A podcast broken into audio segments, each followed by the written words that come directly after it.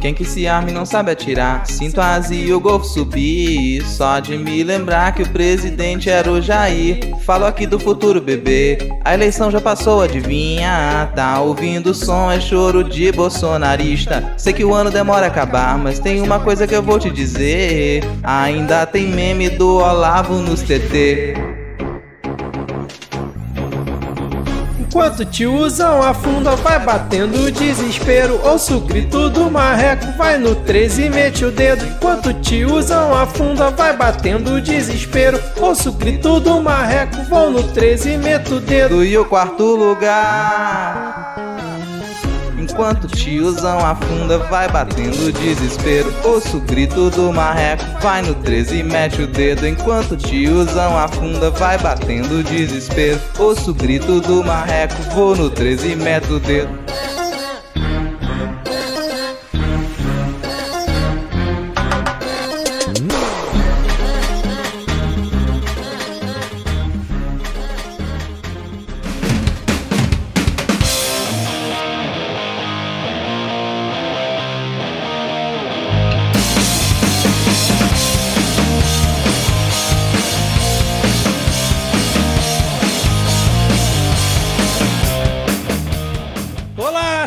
Cidadão e cidadã, tudo bem? Eu sou Vitor Souza, falando diretamente do dia 8 de fevereiro de 2022 e está começando a quarta temporada do Midcast Político, nosso formato que traz informação, pistolagem bom humor no desespero do possível. Sim, não trocamos a abertura, debatendo fatos que ocorreram na última semana e que influenciam no cenário da política nacional. Este que provavelmente será o ano mais importante da jovem democracia brasileira estaremos aqui acompanhando tudo. E hoje aqui comigo temos a maravilhosa Ad Ferrer. Tudo bem, Ad? Pô, hoje a gente tá começando um midcast política com um sorriso a mais no rosto, porque Tabata Amaral conseguiu derrubar mais um! Derrubou dessa vez o podcast que estava na nossa frente, agora sim o midcast vai poder ser o maior podcast do Brasil! Tabata, agora você vai no Podpah, depois você chega lá no Medo e Delírio, vai fazendo aí direitinho até a gente chegar em primeiro, tá? Valeu demais. Não, pô, meu delírio não, acho que é isso. Só uma puxadinha de tapete, é brincadeira, Cristiano! Seguindo aqui a nossa apresentação, temos ele, nosso mestre, Diego Esquinelo. Tudo bem, Diego? Neste que é um grande dia para a podosfera brasileira, não porque ninguém tenha se dado mal, mas porque o Midcast Política voltou. Estamos nós aqui, tal qual os violinistas do Titanic, nesse que esperamos seja o final do naufrágio deste governo de merda. E vamos lá. Talvez o último ano do Midcast Política, cara. Vamos, vamos ver, vamos não, ver. Não, pelo, pelo menos um episódio vai ter pra gente falar mal do Lula em 2023. Combinado. E fechando aqui o nosso quarteto de hoje, temos ele, a nossa pele sedosa, conservada na base do ódio, Rodrigo Hipólito. Tudo bem, Rodrigo? Não, não tá tudo bem, mas eu tava com saudade de vocês, cara. Saudade de ouvir essa abertura, saudade do melhor rosto host da podosfera brasileira. Pô, seja bem-vindo à quarta temporada, Vitor. Muito obrigado, cara, muito obrigado. Essa, essa abertura hoje que tá completamente diferente, né? Só elogios, só assim, coisa boa, então, alto pra astral. não ficar só no elogio, só no positivo, complementar o comentário do Diego e dizer que eu não vou dividir a minha tauba com ninguém nesse naufrágio, tá? Assim, eu tô lá em cima da tauba, não cabe mais ninguém. Eu tenho uma dúvida antes de começar o episódio. Em 2023 hum. já vai ter mudado a data da posse presidencial? Não, ainda não. Só, ainda só no não? outro. Só no outro. É. Ah, então beleza. É Réveillon em, em Brasília. Vamos lá, galera. Segue o Réveillon do Midcast Política. teremos teremos é, correspondente direto Eu lá da posse. Ir. Real, real. Opa! Se, teremos quatro querendo. correspondentes. É isso aí. É, eu não garanto que eu vá estar, não, mas se vocês quiserem, a gente faz até uma vaquinha aqui com os ouvintes para bancar a ida lá, presença, gravar um, um episódio lá no meio da confusão lá. Começou a vaquinha do Midcast Política! Você vai ver que o Rodrigo Hipólito pode parecer triste, mas na verdade é o Márcio Canuto desse podcast.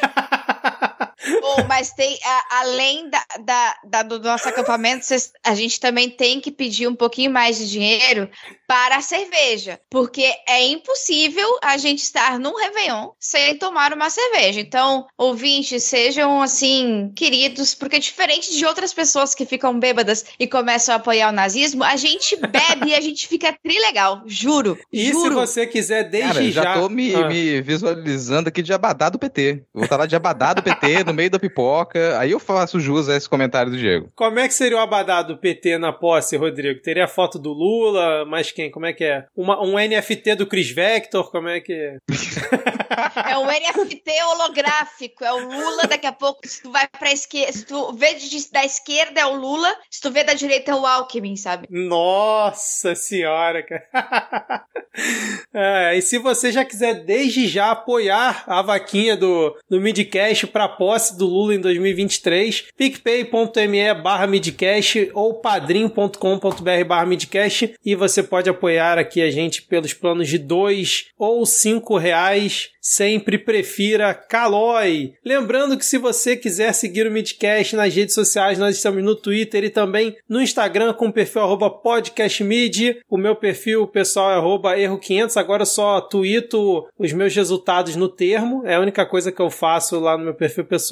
Mas a de Diego e Rodrigo, se quiserem seguir vocês aí nas redes sociais, como é que os ouvintes podem fazer? Você me encontra no arroba ad underline news. Eu sou arroba garoto do Quicão, porque pão e salsicha só pão e salsicha Quicão é um estado de espírito. E eu estou só no Twitter como arroba lhama na lama, porque lhama é o melhor animal. Muito que bem, então, agora sem mais delongas, vamos iniciar o episódio com o bloco. É o fim, vai acabar. Deus, acabou, é o último ano. A gente vai acabar, Deus, acabou.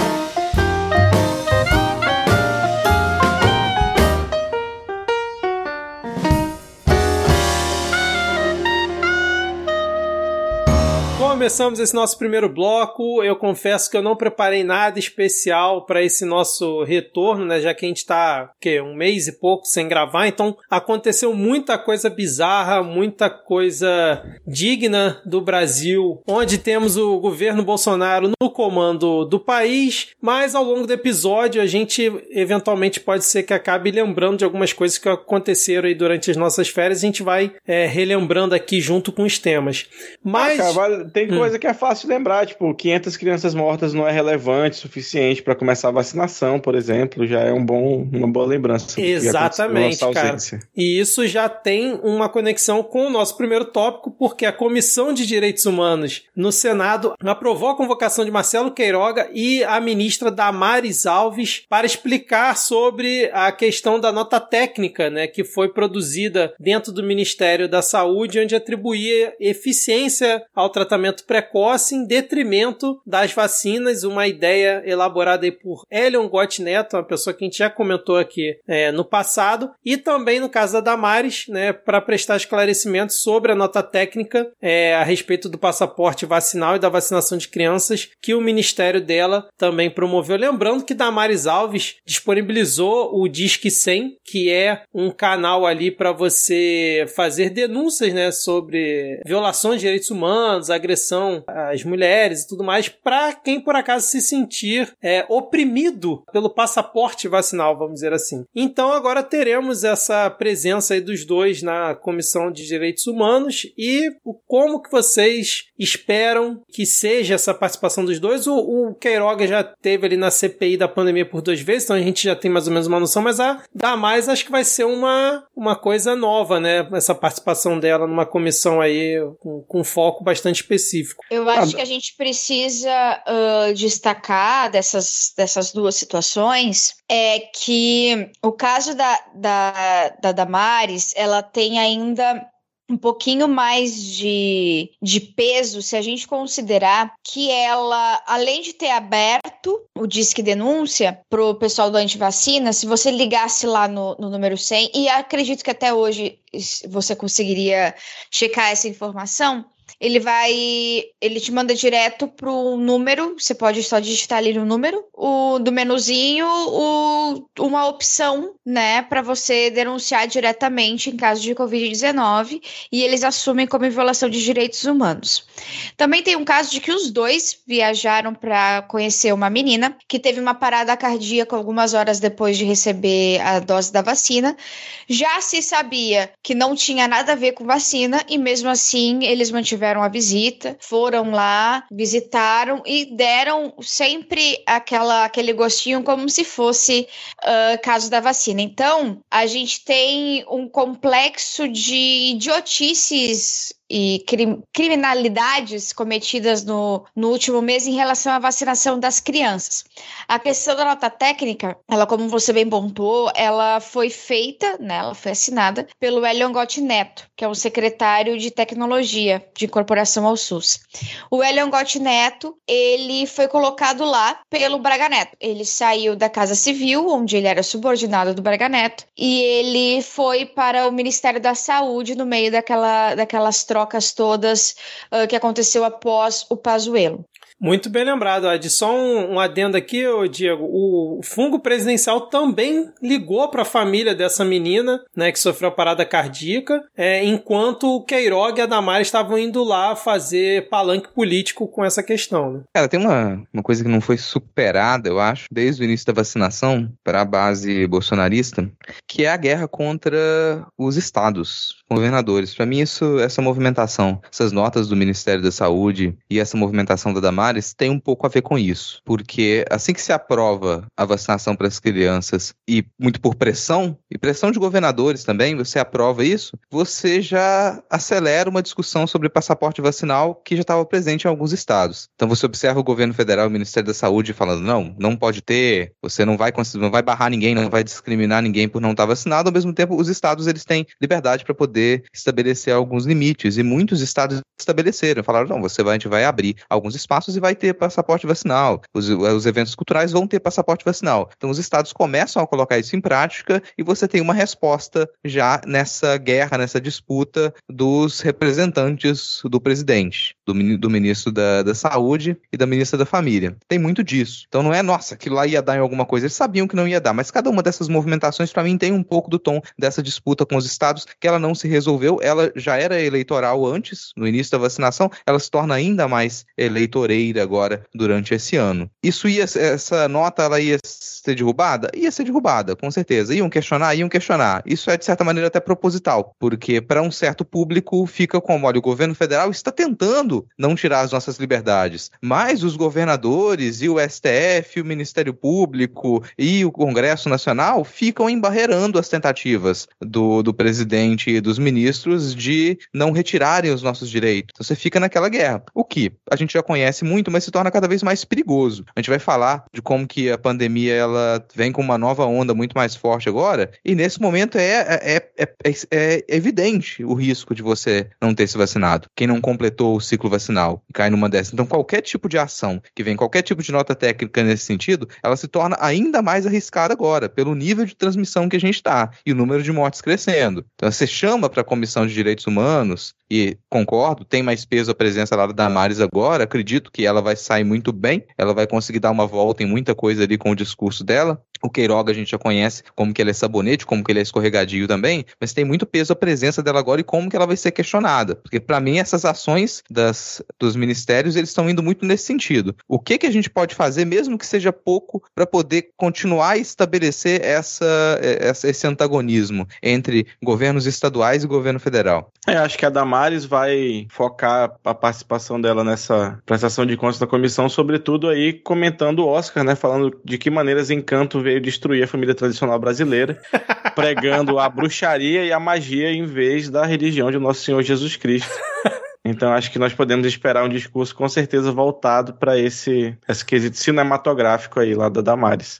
Caralho, Diego sempre indo muito além, né, cara? O Ministério da Saúde tinha afirmado, né, que ele ia alterar a nota técnica para promover maior clareza no conteúdo e evitar interpretações equivocadas, como a de que a decisão critica o uso das vacinas Covid-19, mas parece que até o momento eles só retiraram a tal tabela que comparava comparava, né, é, cloroquina com vacina, mais ou menos, né, porque dizia que tinha estudos comprovando a eficácia da cloroquina enquanto a da vacina ainda não tinha estudos muito robustos, mas por enquanto é isso. Vale destacar também que hum. o Angotti falou que essa nota técnica do, do Conitec só foi contrária a, ao kit Covid por pressão da mídia e pressão da CPI, o que não é verdade. Puta merda, bem lembrado, Ad. É, essa nota técnica foi usada em cima do parecer da Conitec que o Marcelo Queiroga utilizou na, na CPI da pandemia o tempo inteiro, um, em uma das vezes que ele foi lá, para tentar se esquivar na fala dele sobre o tratamento precoce, se era eficaz ou não. Ele falou: não, a Conitec vai decidir, a Conitec vai decidir. A Conitec decidiu, o Elian Gott passou por cima dessa decisão e o Queiroga não falou absolutamente nada. E além da, da, da Damares, do Angote e do Queiroga, Barra Torres também foi convocado para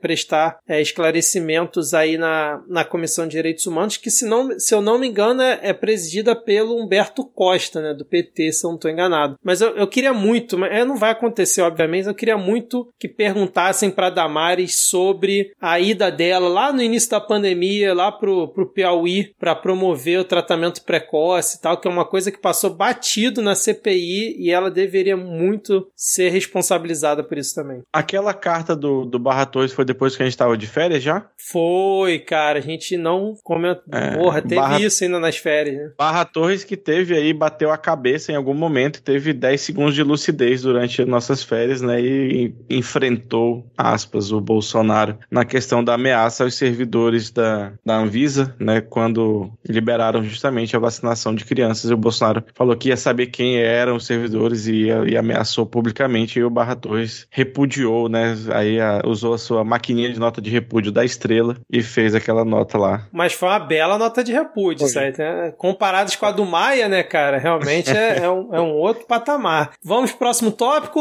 Provavelmente ao longo do episódio a gente volta a xingar o Queiroga ou a Damares por algum outro motivo. Porque. Até porque pode, se a gente insiste nisso, Vitor, ah. podem falar que a gente tá fazendo perseguição política.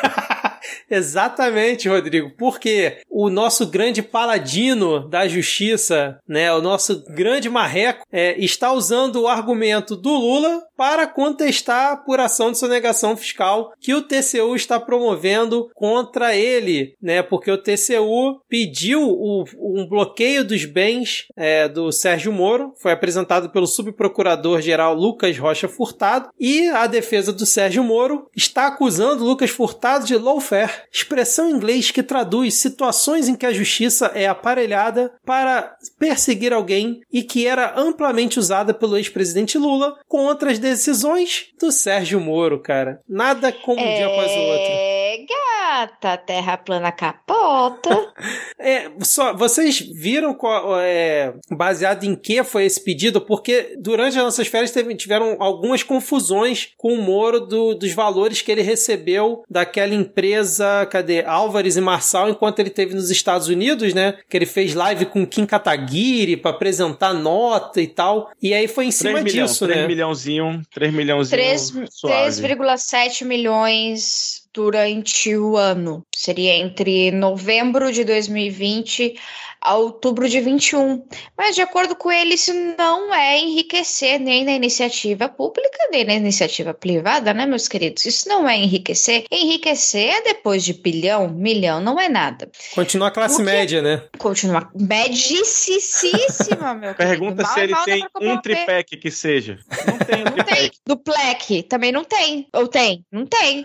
Mas essa questão foi é justamente para ver se a contratação do Moro teve uh, um objetivo para ele pagar menos imposto no Brasil. Essa é basicamente essa a, essa, a movimentação que estão investigando. Mas o que para mim, e aí eu não sou especialista, então, tipo, eu tenho realmente uma dúvida, é se isso era papel do TCU. Eu fiquei nessa abrir, dúvida também. De abrir uma investigação. Fiquei em dúvida com isso realmente. É, eu achei que seria caso da Receita Federal, por exemplo, né? Eu também fiquei. Exato. Eu confesso que eu não vi a explicação do TCU para isso. Rodrigo, Diego, vocês viram isso, mas também me causou estranheza. Mas, na, na real, foda-se o humor, é bom para ele ver clichê aí, né? Pau que dá em Chico, dá em Francisco, é, não é assim? Sim, eu, eu, acho que vai dar em alguma coisa isso não, cara. A questão é que aqui é por isso que tá no bloco em que supostamente a gente fala coisas mais engraçadas. Isso tá aqui porque é uma situação ridícula, cara. Uma situação vexaminosa e mais. Talvez não tivesse tido esse estardalhaço todo se ele não tivesse feito uma live para tentar justificar que ele não ganhava muito dinheiro, demonstrando que ele ganhava muito dinheiro. Sim. se ele não tivesse feito a porcaria da live, não tinha nada disso, mas o sujeito é incapaz de compreender o conceito de prova. Fala, eu vou fazer uma live para provar que vocês estão. É incapaz, cara, ele é incapaz. Assim, agora. E ainda. Termina, termina. Vai falar, o, o, nível da, da burrice, da estupidez, ó, tá, alguém pode dizer lá, nossa, mas ele tá conquistando espaço, assim, ele tá na mídia, vocês estão discutindo o Sérgio Moro, colega, ele não vai passar de 10% dos votos. Tem a menor chance. Até a mídia já tá abandonando, a grande mídia já tá abandonando o Sérgio Moro, que é super furada. O cara não consegue falar quatro frases sem lançar coé. Ele não tem a menor condição de concorrer à presidência. Não tem. E ainda vai, faz uns vexame desse. Agora, se fosse pensar, abram as minhas contas, podem olhar o que, que tem aqui, não tem nada demais, mesmo que ele dificultasse o processo de abertura, que é basicamente, aí vamos usar o exemplo do Lula, o que o Lula fez. Porque tava lá, eu tô aqui criticando o Laufer, tô aqui criticando que estão tentando manipular a justiça para poder fazer perseguição política, ao mesmo tempo eu falo pro público, ó, pode pegar as minhas contas, pode olhar o que quiser, não tenho nada a esconder. E foram lá e olharam. E o sujeito, mesmo como juiz, é tão tapado, é tão burro que ele conseguiu, depois de fazer tudo o que fez, invalidar as supostas provas que ele mesmo tinha forçado a coleta. Esse é o nível de estupidez, cara. Então, o Moro já foi abandonado, o Moro é, é só piada daqui pra frente nesse programa, assim. A gente não tem por que realmente, me parece, se preocupar muito com ele. Já vão tentar encontrar alguma outra via, porque aquele ali falhou grosseiramente. Ciro Gomes volta forte, chega no final é da live dizendo pro abre as contas Bolso Lula. Sim, cara. O cara que ele quebrou o sigilo bancário viu que não tinha porra nenhuma e aí tá pedindo para abrir as contas agora. E o Bolsonaro realmente tem que abrir esse cartão corporativo aí pra gente ver o que, que a galera anda comprando, mas é, é, isso aí. E esse abre não, as assim, contas você, Lula? O, o sujeito, ah. você, o, o Moro. O Moro vem e me pede essa do campeonato, a, abre as suas contas do colega. Você não investigou até a última célula do corpo do sujeito para dizer que ele era culpado? você, era, você era o juiz, meu amigo. Você teve acesso a todas as provas, tudo que você poderia verificar da vida atual e pregressa do sujeito, você investigou, você observou, as provas estavam ali. Se você não conseguiu provar nada como juiz, agora você fala, abre as contas de novo. Você realmente você tá, é nesse nível de, de incompetência que você está admitindo? Que você estava com todas as provas na mão e você foi incapaz de analisar para você pedir para abrir de novo? Agora, não na posição do juiz, porque pelo visto ele não perde. Como juiz, ele já achava que era Deus. Ele saiu da posição de juiz, eu não sei qual é o novo patamar que ele está agora, o que, que ele acha que ele é, cara. Não, qual foi o tweet que ele fez durante as nossas férias, falando que ele, como juiz, combateu, ele fez é, alguma coisa ele assim, falou né? que ele tava, que ele, que ele liderou a Lava Jato. E né? ele combateu a esquerda. É, combateu alguma coisa. Cara, o juiz falando que combateu, cara. Surreal. Aí eu achei engraçado é que, tipo, eles já tinham falado que iam arquivar a investigação depois que o Moro fez lá a tal da live, só que aí o, o Furtado voltou atrás, afirmou que após análise de fatos novos, acreditava que a, a apuração deveria continuar. E aí o Moro, a defesa do Moro agora entrou com esse pedido, né, para parar a investigação. E aí eu achei engraçado aqui, ó, além de lawfare, ele também usa outra expressão em inglês que traduzida significa porta giratória e é usada para falar de situações em que políticos ou servidores deixam seu posto na administração pública para tornar-se lobistas. Abre aspas. Revolving door, lawfare e até mesmo uma inusitada perda de arrecadação tributária pela situação econômica da Odebrecht causada pelo ex-juiz e não pelos episódios de corrupção já reconhecidos também por esta Corte de Contas, fundamentaram seus vários pedidos cautelares. Fecha aspas. Assim, para esclarecer isso aqui, eu vou trazer o, a matéria do Correio Brasiliense. Correio Brasiliense? E vou, é, e vou até citar aqui, ó, o ex-juiz e presidenciável Sérgio Moro do Podemos se posicionou neste sábado, 22 de janeiro, sobre a notícia de que a empresa Álvares e Marçal, que o contratou após ter deixado o Ministério da Justiça em 2020, obteve 78% do seu faturamento a partir de administração judicial de empresas envolvidas na Operação Lava Jato, principalmente a Odebrecht. Então é aí que reside o conflito de interesses. Na visão do Ministério Público, Sérgio Moro foi juiz da Operação Lava Jato, tendo proferido decisões judiciais e orientado condições para a celebração de, de acordos de leniência da Odebrecht e, logo em seguida, teria de trabalhar para a consultoria consultoria que faz a administração da recuperação judicial da mesma empresa. Entendi. Aí entraria o TCU, porque na época ele ainda era juiz, então realmente faz, tem a ligação, né? Eu só não entendo, tipo, por que, que a Alvas e Marçal contratou ele, porque ele mesmo não saberia apontar os erros nas suas, nas suas sentenças para poder explorar para melhorar a situação da empresa. Então, essa parte ainda, ainda fico em dúvida.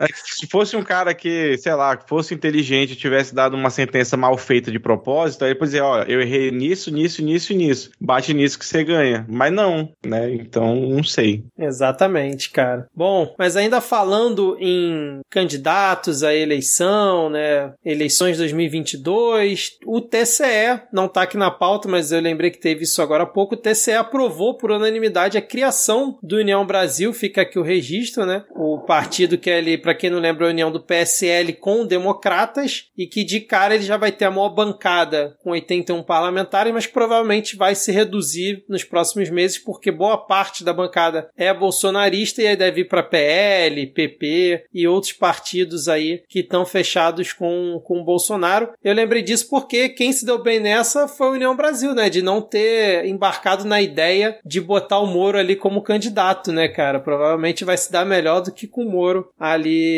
dentro do partido. Mas vamos seguir ainda falando sobre eleições, porque olha só, Rodrigo Diaguiade, o articulador da chapa Lula-Alckmin, Márcio França, diz que a chapa está 99% acertada. Abre aspas para o Márcio França. Eu diria que esse 99% já está em 99,9%, mas 0,1% sempre pode acontecer alguma coisa. Essas coisas que você ouve falar, de repente um partido, esse outro partido partido exige a vice, pode compor. A questão partidária tem a impressão de que ele virá para o PSB. O Alckmin não é um homem de movimentos bruscos. Já foi para ele um movimento muito brusco, muito difícil fazer um movimento desses. Foi realmente porque ele percebeu que se não houver um movimento com Lula, o Bolsonaro será o presidente. Ou alguém tem dúvida disso? E Ninguém aí? tem dúvida nenhuma disso, cara. se não tiver um movimento com Lula, o Bolsonaro. o meu problema reside em esse movimento ser com Alckmin, né? Mas eu queria dizer que eu achei brusco o momento que o Alckmin saiu de governador, candidato a presidente, para ser doutor respondendo dúvida de artrite em programa matinal de, de TV local. Mas Sim. até então é, é impressão minha. Exatamente. Mas é, todo mundo animado, a gente já falou do Abadá com a cara do Lula e do Alckmin, acho que vai é, ser não, isso mesmo. Gente, o Vitor perguntou se tá todo mundo animado, porque nesse momento, sei lá, a Adi tá ali, mãozinha no queixo, pensando o que, que eu vou fazer da minha vida agora, porque a gente de alguma maneira vai fazer campanha pro Alckmin, cara. É essa a situação. Eu tô trabalhando psicologicamente para isso, eu não tô bem ainda com essa ideia, confesso. Toda hora que a parte consciente da minha cabeça, ela começa a pensar, gente, eu vou ter que, que eu vou ter que fazer santinho do Alckmin, eu vou ter que pedir voto pro Alckmin. Isso me dá uma profunda tristeza, assim, dá uma profunda tristeza. O pessoal tava resgatando esses dias o, os memes que fazia para tentar mostrar qual é a solução do Alckmin para tudo, né, cara? Fome, polícia. é, vacina, polícia. Tudo polícia. É a solução dele para tudo. A minha única expectativa positiva para isso durante a campanha é que, pelo menos, o Alckmin não tenha muita voz. Que convenhamos, se você tem o Lula na cabeça de chapa, você não precisa que mais ninguém fale. Não tem a menor necessidade. Então, sabe, se ele fica lá fazendo os acordos dele com a centro-direita e a direita para poder manter a candidatura e ter algum tipo de governabilidade, ok. Enquanto ele não estiver falando, tá tudo bem. Ah, eu vou esperar que o PT tenha aprendido um pouquinho com a história e não deixe o vice é, sem vistoria, sem acompanhamento. O vice vai precisar de um acompanhamento. Até porque, bom, ele não pode fazer movimentos bruscos, mas se você deixar ele fazer movimentos lentos durante três anos e meio, chega antes do final do mandato, a gente tem um golpe. Então é, é bom manter ali o vice, né, na, na coleira, mesmo com que ainda seja senhor de idade, não possa fazer movimentos bruscos, ainda dá um receio. É, é só a minha perspectiva positiva, que mantenha ele sob vigilância e que ele permaneça calado durante a campanha. Mas, mas ele mas estando o... dentro do PSB, acho que esse movimento ficaria teoricamente mais difícil, né? Na época da Dilma era o PMDB, né, cara? Então... Ah, o PSB que é um partido Não. assim. Nossa, partido cara, confiável, PSB, fiel ao seu programa. programa. dos posicionamentos de todos os seus partidários, de todos os seus filiados. É um partido com uma, uma missão explícita, nítida, uma política que todo mundo consegue reconhecer. Não tem uma variedade enorme que vai beirando a extrema-direita até o que o pessoal chama de extrema-esquerda que nem existe no Brasil. Não tem isso no PSB, né? Então vai ficar mais tranquilo. Não, mas é porque o, Mas- o PMDB na época também tinha o PSDB, que foi quem puxou o bonde aí do golpe, né, cara? Então o PSB não sei se teria tanta força assim, mas enfim. Mas, gente, vocês estão é, divagando em questões impossíveis. O próprio articulador aqui já disse que é impossível uma traição de Alckmin a Lula, porque Lula não é Dilma. Ah, pô, então tá todo mundo mais tranquilo agora, com certeza, né, cara? mas eu acho Olha, que. eu fico um pouco mais, eu fico um pouco mais tranquila, vou ser bem sincera, assim, porque o Lula, a forma do Lula ah, se portar e do Lula ser político e se apresentar como sempre como cabeça de chapa, ele, ele é um político que escuta muito, mas ele vai no que ele quer, ele vai no que ele colocou na cabeça e ponto final. E isso é muito difícil ahn, de, de, de se escolher. São pessoas muito difíceis de escolher vices que realmente vão, vão dar algum golpe, alguma coisa assim. O Alckmin, por exemplo, a gente vai.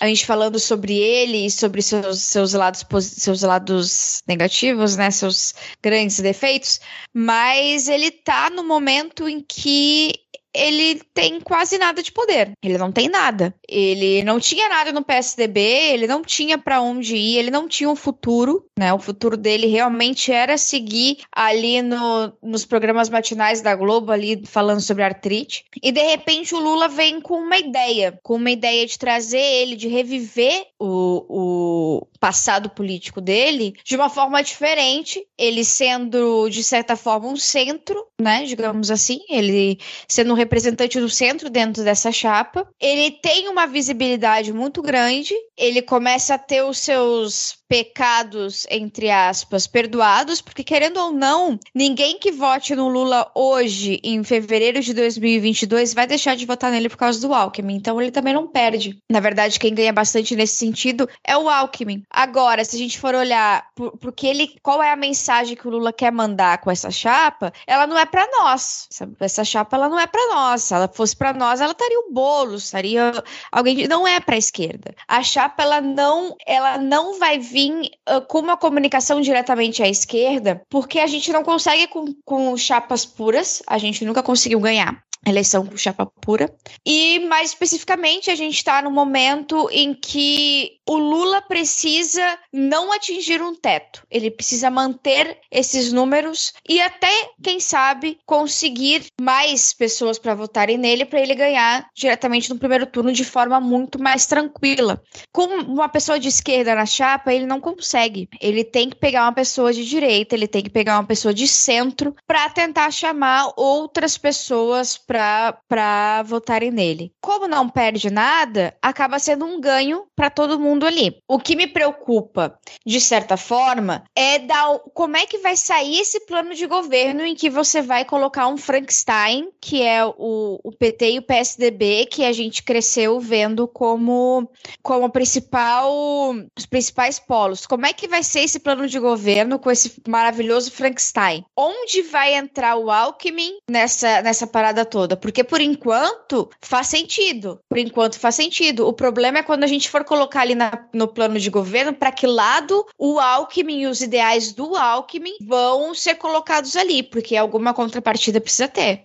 É, cara, eu vejo o Alckmin como o NFT que o PT tá tentando vender pro mercado, cara. E você pensando como Alckmin, a grande chance dele ser presidente da República um dia é sendo vice do Lula, caso ele queira continuar, né? Porque o Lula, com muita sorte, faria um mandato e conseguiria se reeleger, eu digo mais por conta da idade, e teoricamente, né, a, a transição mais provável é ele tentar colocar o vice dele como próximo candidato vindo ali por PSB ou PT, não sei, enfim. Seria meio que a ordem natural, a não ser que o PT resolvesse lançar um, um- outro nome. Enfim, tem muita coisa até lá. Mas eu concordo com, com tudo que a Ed falou e sim, cara. Concordo que realmente esse movimento com Alckmin não é pra gente. É pra convencer né, até quem ainda tem resistência ao PT a, a embarcar nesse movimento contra o Bolsonaro, né? Que a real é que 2022 vai ser isso. Uma coisa nessa mensagem que é publicamente estabelecer que, de um lado, você tem a política e do outro você tem o bolsonarismo. É, exatamente. Então, isso, ó, isso aqui é a gente conseguiu juntar o- os, os dois blocos antagônicos. A geringonça brasileira. É, porque isso aqui é política. Agora, aquilo ali não, aquilo ali é algo que nem se deve considerar. Eu acho uma mensagem razoavelmente forte. Eu acho que isso é interessante. É, falando um pouco mais sério, eu brinquei com golpe agora há pouco, mas eu não acredito que isso faça o perfil do Alckmin. Não acho mesmo. assim. É, não, não vou sair defendendo o Alckmin porque eu tenho medo de apanhar na rua.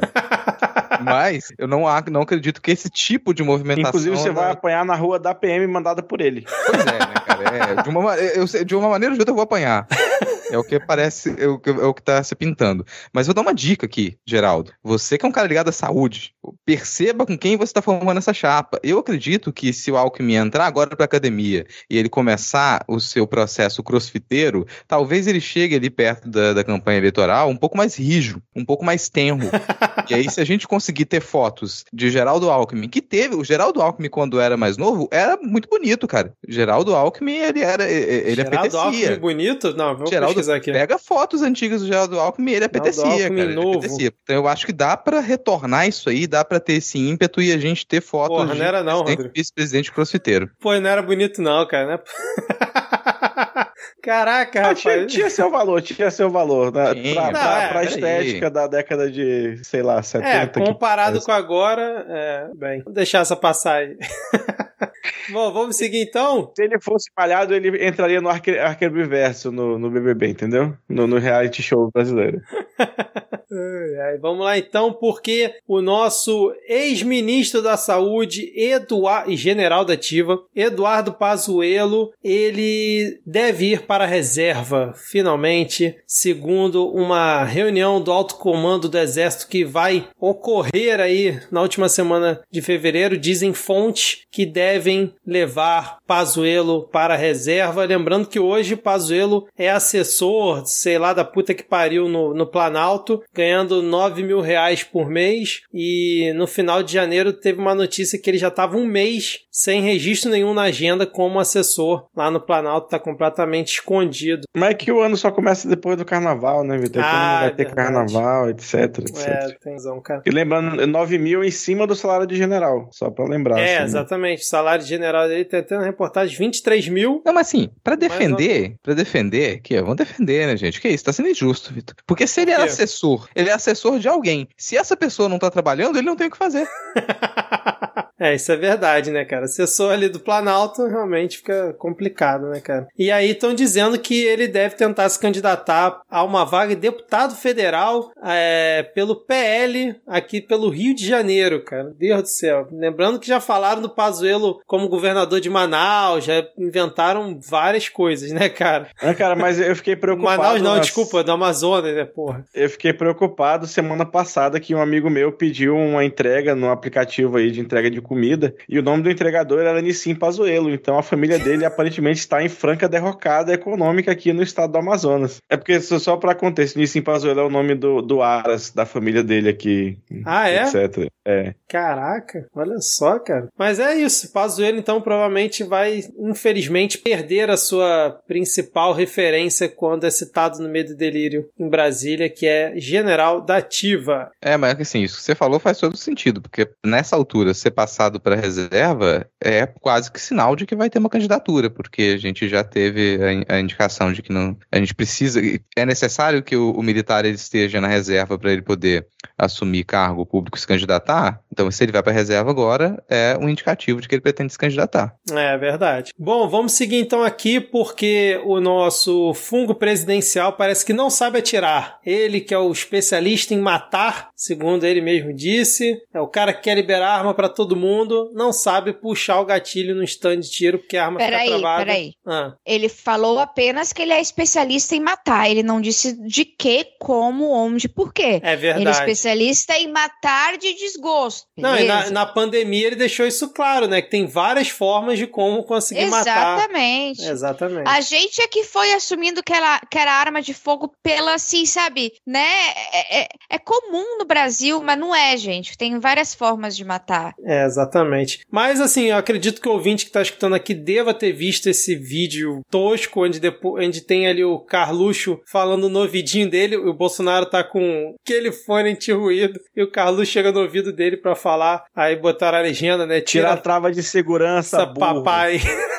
Depois chega um instrutor de tiro para ajudar ele. O Bolsonaro fica putinho, dá um chilique, como sempre, e fala que vai fazer do jeito dele. E aí o Cauê Moura tweetou em cima desse vídeo, né, o seguinte, os seguintes dizeres. O capitão Mentecapto não sabe nem atirar. Foi exatamente isso que o Cauê Moura tweetou. E o Bolsonaro deu um RT comentado em cima desse tweet do Cauê Moura, dizendo: Confesso que não dá para disputar uma Olimpíada, mas em uma eventual invasão de propriedade, se o alvo fosse um gordinho do seu tamanho, não ficaria tão difícil de acertar. KKKKK e sinal de joinha. Mais um crime, mais um absurdo promovido por Jair Bolsonaro que a gente leva na brincadeira e vai normalizando, porque isso foi uma ameaça que ele fez ao Cauê Moura, né? Mas não é ameaça, cara, foi só uma brincadeira. O cara é brincalhão. É, eu acho que à medida do que a gente vai analisando cada vez mais mais o governo Bolsonaro, a gente vai vendo que isso é uma constância. É uma ameaça que ela não é uma ameaça. Ela é uma ameaça que, dependendo de como você lê, ah, pode ser uma brincadeirinha aqui, um risinho aqui, uma coisa ali. Mas esse é o tipo miliciano de se fazer ameaça, né? Você não faz uma ameaça direta, você precisa fazer uma ameaça indireta. Então,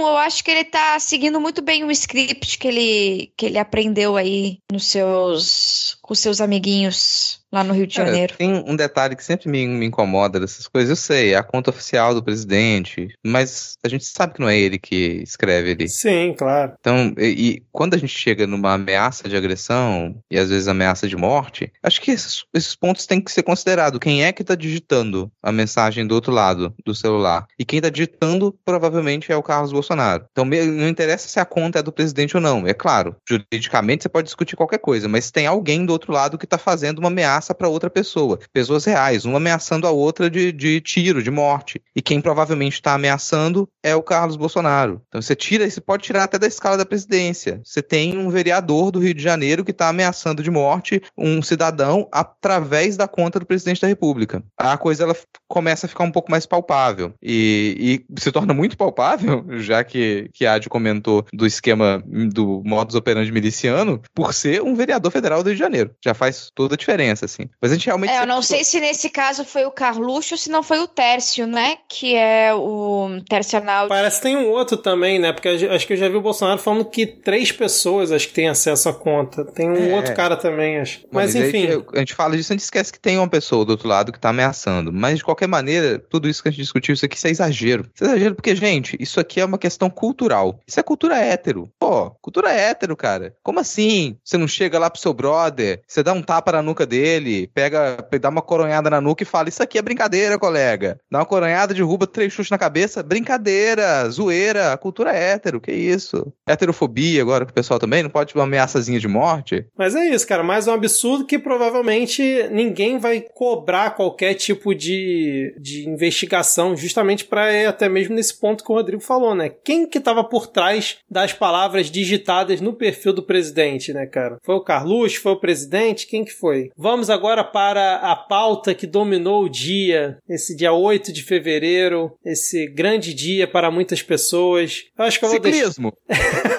Vamos falar de ciclismo, Ad Ferrer. Vamos temos falar de no... esporte. Temos novidades no ciclismo brasileiro? Temos novidades. Calói ultrapassou Monark. E agora é o podcast mais ouvido do Brasil. Pois é, o nosso amigo Bice, o Bice lá do outro lado, ele resolveu resolveu abrir a boca de novo. E a gente já tem pedido várias vezes aqui uma campanha aberta, até pelo próprio bem dele, para ele calar a boca, ir para casa, dormir. Mas como ele não ouviu a gente, não ouviu nossos grandes conselhos, como grandes psicólogos que somos, ele acabou abrindo a boca de novo. E ao abrir a boca, falou uma das maiores merdas que ele já poderia falar, a coisa mais merda do mundo, assim, que é defender uh, que poderia ser legal ter um partido nazista aqui no Brasil. E a partir daí a gente teve algumas repercussões, né? Tava, estava lá no, no Flow o Kim Kataguiri,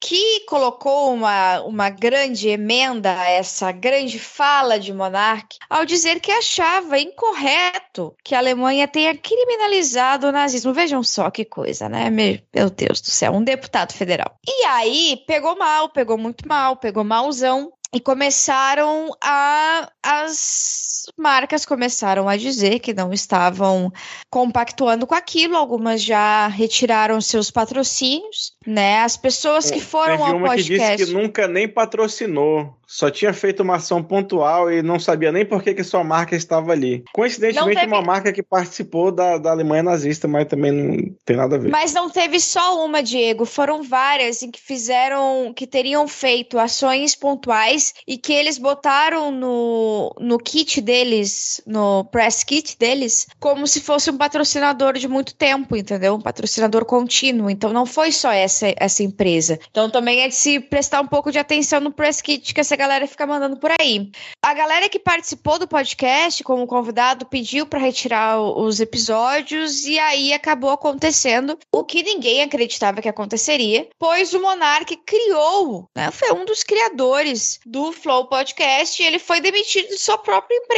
Ele também não é mais sócio da empresa do, do Studios Flow, porque o Igor vai comprar agora a parte dele e eu quero começar uma aposta aqui para vocês. Quem que vocês acham que vai substituir o Monark no papel do maior palhaço no pod, da podosfera brasileira?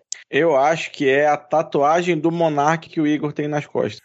ele tem uma tatuagem do Monark nas costas. Você Tem, tá cara, zoando, e o que nos sério? indica que o Monark vai continuar participando do, É, eu acho que vai um ter. de Puta que pariu. Vai ter um espelho por trás do Igor agora e ele só vai gravar de regata, entendeu? Vale dizer que essa tatuagem foi feita há pouquíssimo tempo, tá? Nossa senhora. Então por isso que saiu aquela notícia de que ele teria agredido o Monark hoje. Parece que os caras foram até pra caísse delegacia. na fake, caísse na fake. Não, então rolou esse papo, mas faria Eu total sabendo sentido. que era fake, mas eu desejei com tanta força que fosse verdade que eu quis espalhar, entendeu? Não, eu quis tô falando. manifestar no universo. Faria O todo, segredo. faria todo sentido, uma vez que o cara tem uma tatuagem do Monark nas costas, agora vai ter que comprar a participação dele na empresa, porque o cara passou pano, defendeu o nazismo dentro do programa. Não, se ele quiser salvar o programa e falar, nossa, o programa agora vai continuar e vai ter mais audiência, ele torna isso realidade.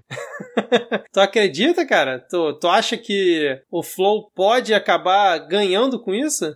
Vitor, O, sério? O Monark Sério? passou o dia que- ganhando seguidor. Tá rolando live, tá rolando live, tava rolando live até agora há pouco. Eles estavam ganhando 500 pila, tava mandando pra eles, meu. Eles estão ganhando O muito. Monark passou o dia inteiro ganhando seguidor. E olha que o Monark saiu perdendo na história. Não, então, é porque, assim, eu vejo que eu tinha visão de que boa parte do público do Flow era devido, obviamente, aos convidados, mas também à dupla. A partir do momento que sai um dos integrantes, eu acre- acredito que o podcast vai perder a audiência, dependendo de quem vai entrar no lugar, né? Aí realmente vai, cabe ao pessoal lá do Flow arrumar uma, uma pessoa que possa substituir. Eu acredito em Tel Becker. Eu acho que é um bom nome pra substituir o Monark no Flow Podcast, Pra ficar ali no mesmo patamar, né? Cara, eu acho que vai ser o Kim Kataguiri e isso tudo foi orquestrado por ele. pra derrubar ele o Monark. promoveu aquilo ali. É, ele foi lá, derrubou o golpe. Monark e vai ocupar o lugar do Monark. Essa é, essa é a ideia dele. Ou é ele, sei lá, cara, Rodrigo Constantino. E é foda que depois que o, o, o foi demitido, a galera ficou perguntando: ah, como é que demite o Kim Kataguiri? Eu falei, porra, mas é pra demitir o Kim precisa do, do eleitorado de São Paulo. E aí é foda contar com o eleitorado de São Paulo pra fazer qualquer merda que preste, é muito difícil. Apesar que o MBL não tem mais relevância quase nenhuma, né, cara? Você vê o próprio tweet que o, um dos integrantes daquele Renan, né, fez pra tentar defender o Kim na fala do Kim. E, cara, totalmente flopada a, a postagem dele, né? Lembrando que o, o Kim comentou isso que, que a Adi falou aqui, depois que o Monark veio a notícia que o Monark ter, é, foi demitido, né, do seu próprio podcast, sua própria empresa, o pessoal agora tá focando justamente em, em cobrar uma ação da Câmara dos Deputados, né, para apurar essa fala do Kim, que tá tentando fazer um malabarismo retórico o dia inteiro, ele, o MBL, para tentar justificar essa fala também absurda é, do Kim Kataguiri. E eu vou só abrir aspas pro, pra fala mais crítica do Monark, vamos dizer assim, né? Mais absurda, que ele também falou, né? É, quando a, a Tabata ainda tentou dialogar com ele, e aí tem um momento que ele, ele fala também que é, os, os, nazistas teriam direito de não gostar de judeus, né? Ser anti-judeu. Se o cara quer ser anti-judeu, ele pode ser anti-judeu, pô. É, exatamente. Mas a fala que mais pegou do, do Monark foi essa aqui, ó. A esquerda radical tem muito mais espaço do que a direita radical, na minha opinião. As duas tinham que ter espaço. Eu sou mais louco que todos vocês. Eu acho que o nazista tinha que ter o partido nazista reconhecido pela lei no Brasil. Esse, essa foi a fala do Monark. E aí eu vi muita gente criticando a Tabata Amaral porque ah, ela tinha que ter levantado e ido embora do programa. O Kim Kataguiri tinha que ter dado voz de prisão pro Monark e tal. Assim, a voz de prisão do, do Kim Kataguiri eu acho surreal alguém pensar que o cara dá voz de prisão ali ao vivo. Né? Alguém falou, vai descer a Polícia Federal de rapel até, prender até ele. Até porque se o Kim fosse dar voz de prisão, tinha que dar pros dois, né? Pra ele, ele próprio, né? Esteja preso eu também. É, exatamente. Tava... Mas ah, eu queria comentar com vocês a crítica que eu vi muita gente fazendo a, a Tabata Amaral e tentando botar no mesmo patamar a fala do Kim Kataguiri, falando que foi errado a Alemanha criminalizar o nazismo, com a questão dela ter não ter levantado da mesa e ter ido embora. Ad, você viu uma questão machista nessa crítica à Tabata Amaral? Eu acho que houve, de certa forma, um exagero a mais, uma crítica a mais a ela do que ao Kim.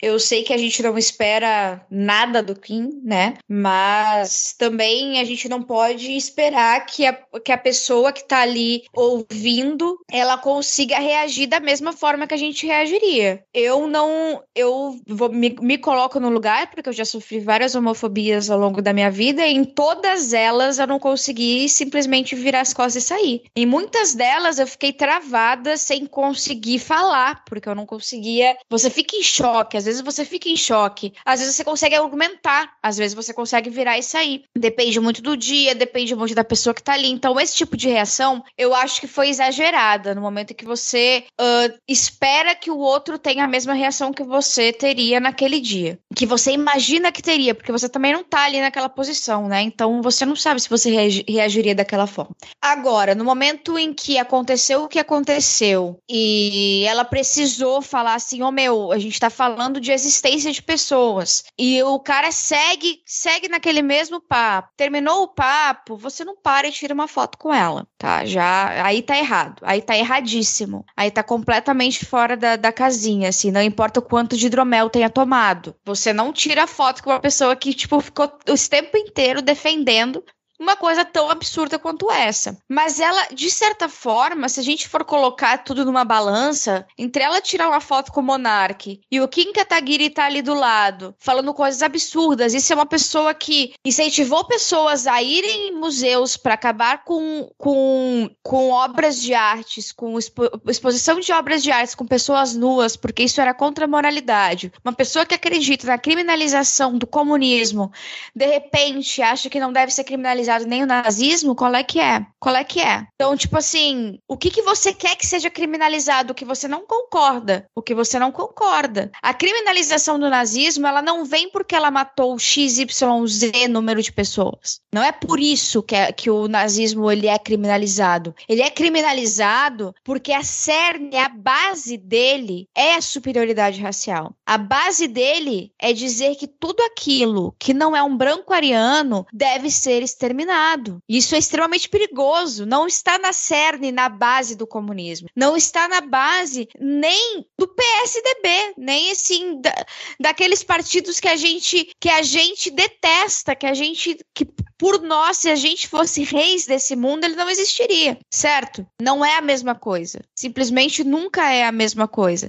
A gente não tá falando de um ataque a, a pessoas assim aleatórias, a, sabe? A gente tá falando de uma ideologia que prega o genocídio de tudo aquilo que não é ariano, que não é heterossexual. Tem, tem muitas camadas nessa cebola que a gente poderia criticar se a gente fosse criticar quem já participou do Flow, por exemplo. Porque esse pessoal expressa racismo, expressa LGBTQI-fobia há muito tempo, sabe? Sim. Isso tá ali. Você aceitar participar de um programa abertamente anticomunista. A gente falou do cerne do nazismo. Bom, tá ali nesse núcleo o anticomunismo. Não existe nazismo sem anticomunismo. Então, quando a pessoa diz sou anticomunista, ela acabou de dizer que ela defende parte da postura nazista. Isso está presente no discurso do, do Kim Kataguiri. Então, não, não seria de surpreender nesse ponto. Assim. Todo mundo que já participou do Flow, isso conta pessoas de esquerda que já foram lá e participaram do Flow. Aceitaram participar de um programa que, em diversos momentos, defendeu racismo, defendeu LGBTQI-fobia, defendeu posturas que elas são anticomunistas, que elas são o, o extremo do erro, assim. É o maior erro. O erro que a humanidade pode cometer é a postura nazista. E esse podcast defendeu muito do que está contido ali diversas vezes, não foi só agora.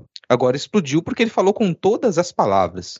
Ele, ele, ele, falou com todas as palavras, defendeu o nazismo com todas as palavras. Mas essa defesa do nazismo, ela está contida em diversas outras declarações que estão no histórico geral daquele programa. Então ninguém que tem um mínimo de consciência disso deveria participar daquele programa. E quem já participou, se está tomando consciência disso agora, deveria pedir para o episódio ser retirado do ar. Então se você deu entrevista para o Flow, se algum político que você que te representa deu entrevista para o Flow, alguma celebridade que você gosta deu entrevista para o Flow, cabe você pedir para que essa pessoa se manifeste e peça a retirada do programa do ar, retirar esses programas do ar. E vai continuar assim, porque na prática a gente não tem só esse programa que manifesta anticomunismo. A gente tem lideranças políticas que elas manifestam anticomunismo no Brasil e elas fazem isso com toda a liberdade. Ele está presente no nosso dia a dia, o anticomunismo está presente no nosso dia a dia, guia opinião popular à torta direito, guia os programas policiais, guia política de mídia. Então isso está com a gente. O risco da gente normalizar nazismo, ele está aqui já há muito tempo, a gente tem caminhado nesse sentido.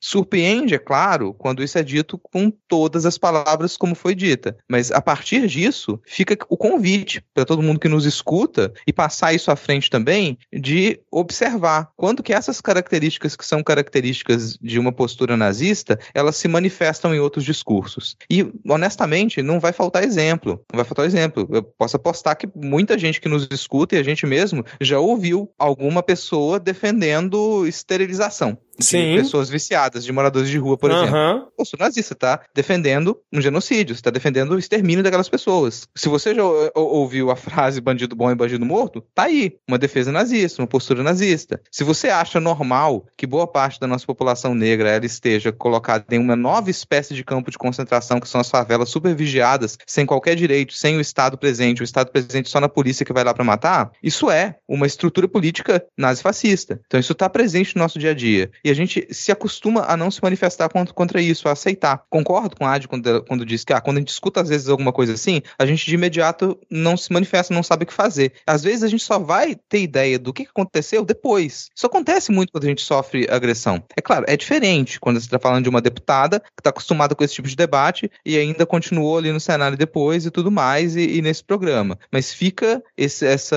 essa reflexão também para quem nos escuta não está em nenhuma dessas posições de poder. Quando isso acontece com você no dia a dia, qual é a sua postura? E como que você pode agir daí em diante para que você não se acostume com a existência disso? Quando alguém dá uma declaração dessa, quando alguém puxa um desses assuntos como se fosse algo possível de ser discutido, e não é, não existe discussão em cima disso. E não existe discussão em cima disso, é, não é porque é proibido discutir, é porque a gente já chegou a conclusões, já se concluiu, a gente já sabe o que, que aconteceu, a gente sabe o que, que, em que, que resulta a experiência nazifascista, a gente já debateu isso, a gente tem por onde estudar, por onde compreender. Então a discussão não é em cima de nazifascismo, a discussão tem que ser em cima de como que a gente pode impedir que isso aconteça e que isso seja normalizado. Qualquer pessoa que puxar esse debate, puxar o debate como se não existisse uma discussão sobre fascismo, está ignorando os últimos 100 anos, gente. A gente passou 100 anos, passou pela experiência de concretização disso e o que, que aconteceu? E a gente passou décadas e décadas e décadas julgando aqueles crimes e tentando construir um mundo em que aquilo não aconteça novamente. E a gente chega no início do século do, do chega no início do século com isso, início do milênio com isso. Com países que eles são de extrema direita e têm posturas quase que abertamente nazifascistas na Europa novamente. A gente tem o crescimento de grupos de movimentos neonazistas no Brasil, que nunca desapareceram, sempre tiveram aqui, mas eles se afloram e mostram cada vez mais descarados, em número cada vez maior, não só no Brasil, em diversos outros locais, e a gente tem que encarar isso. A gente encara isso resgatando essa herança. Não só a, a herança desses debates, mas de uma percepção pública, que em algum momento ela, ela foi forte. A percepção pública de que o nazismo foi o nosso maior erro. Com o passar das décadas, talvez a gente tenha baixado a guarda. E aí, nessas últimas décadas agora, parece que você tem gerações que, de gerações de pós-jovens, que nunca discutiram, que nunca se formaram, que nunca se informaram, que nunca souberam o que aconteceu, que conseguem relativizar o maior absurdo que a gente já teve na nossa na, na história da humanidade, cara. Porque é o maior absurdo. É o maior absurdo. Ah, não vai fazer comparativo com, a, com as invasões europeias na, nas Américas. É o maior absurdo que a gente tem historicamente registrado dessa maneira. E tá aqui, tá próximo, não tá tão longe. Falei 100 anos, 100 anos de discussão, mas não é, é. tão longe assim. A gente ainda tem pessoas vivas que passaram por aquilo. Não, e as chances disso continuar nas próximas gerações não sendo debatido, como por exemplo a reforma do ensino médio ou o avanço de canais como o Brasil Paralelo e tudo mais, acaba ficando maior, né, para as próximas gerações. E vale dizer que tem essa questão, né, do, do, do, debate que não vai sendo feito, mas nenhuma população se nazifica organicamente. Tem dinheiro, tem interesse por trás disso. A Ucrânia está aí para comprovar exatamente né, o, o, interesse que tem e o dinheiro que entra para você promover esse tipo de política. Né? E aí você vai fomentando e vai patrocinando esses canais que vão soltando nessas pequenas doses que vão naturalizando esse tipo de comportamento ao longo do tempo até culminar numa merda dessa. Né? Que por, por um acaso o destino teve ainda bem consequência, mas quando viralizou de manhã eu não esperava que fosse ter. Eu também. Que bom que teve, espero que continue tendo, mas não é sempre que vai ter e aí a gente é aquilo que a gente costumava falar do Bolsonaro lá no começo, né, que ele vai testando a água, radicalizando e aí depois ele finge que volta atrás, mas não volta e continua. É. E aí e continua torando dentro do exército brasileiro, ideologia desse tipo e aí e se perpetua dentro de academia de polícia militar e tem e, e gera no estado que é como o Rodrigo estava falando mais cedo, que tem políticas abertamente nazifascistas para com a população preta e pobre. É, vale lembrar que no final do ano passado o Monark já tinha defendido, entre aspas, a liberdade de expressão da pessoa ser racista. Então ele já tinha sofrido consequências, que acho que o iFood deixou de patrocinar ele, né? E, mas não alcançou o patamar que foi agora, né? Porque realmente ele, ele rompeu a barreira do absurdo, assim, num limite, não que o racismo seja, já não seja um absurdo, mas rompeu, assim, numa coisa que vai além, né, cara? Porque a PGR diz que vai investigar o Kim e o Monark por suposta apologia ao nazismo. E eu queria também citar uma coisa que o, que o Rodrigo falou muito bem, de cobrar né, as pessoas que já participaram né, a, a solicitar a retirada do conteúdo e realmente repudiar de todas as formas possíveis isso. Muita gente fez isso hoje, muita gente que ia participar é, nas próximas edições cancelou, mas eu tenho que citar aqui Ciro Gomes, né? Lembrando que o Marreco foi recentemente e repudiou a questão né, da fala de forma genérica, não citou o Monark, nem muito menos pediu para retirar a entrevista dele de lá. Mas o Ciro, que eu acho que nunca foi né, no, no Flow, se foi, eu não me recordo, ele, ele tuitou o seguinte: ó, sob nenhum pretexto se pode defender a criação de um partido nazista. O nazismo é a negação não apenas da democracia, mas da própria vida. Aí na sequência ele tuita: houvesse um pouco mais de leitura e um pouco menos de vontade de chocar, que é próprio da juventude, Monarque não teria cometido este tão grosseiro erro. Aí não, né, Ciro? Juventude, o cara com 31, 32 anos na cara, falar que se houvesse pouco mais de leitura ele não teria cometido isso, aí você tá brincando comigo, né? Não, pô, e, no vídeo de desculpas, né, que o Monarque soltou antes de ter a live lá deles falando que ele ia sair, não sei o quê, e o cara ainda teve a pachorra de chamar, tipo, as entidades judaicas pra vir, tipo, não, vem me explicar melhor essa é. história. Aham. Uhum. pediu compreensão, pariu, pediu compreensão, não, é preciso ter um pouco de compreensão. Ah, vai se fuder, Monarque. Não, é assim, de boa. Com juventude ou sem juventude, honestamente, não, não tem o que se dizer a respeito disso, assim. Sei lá, se fosse uma criança que passou toda a sua,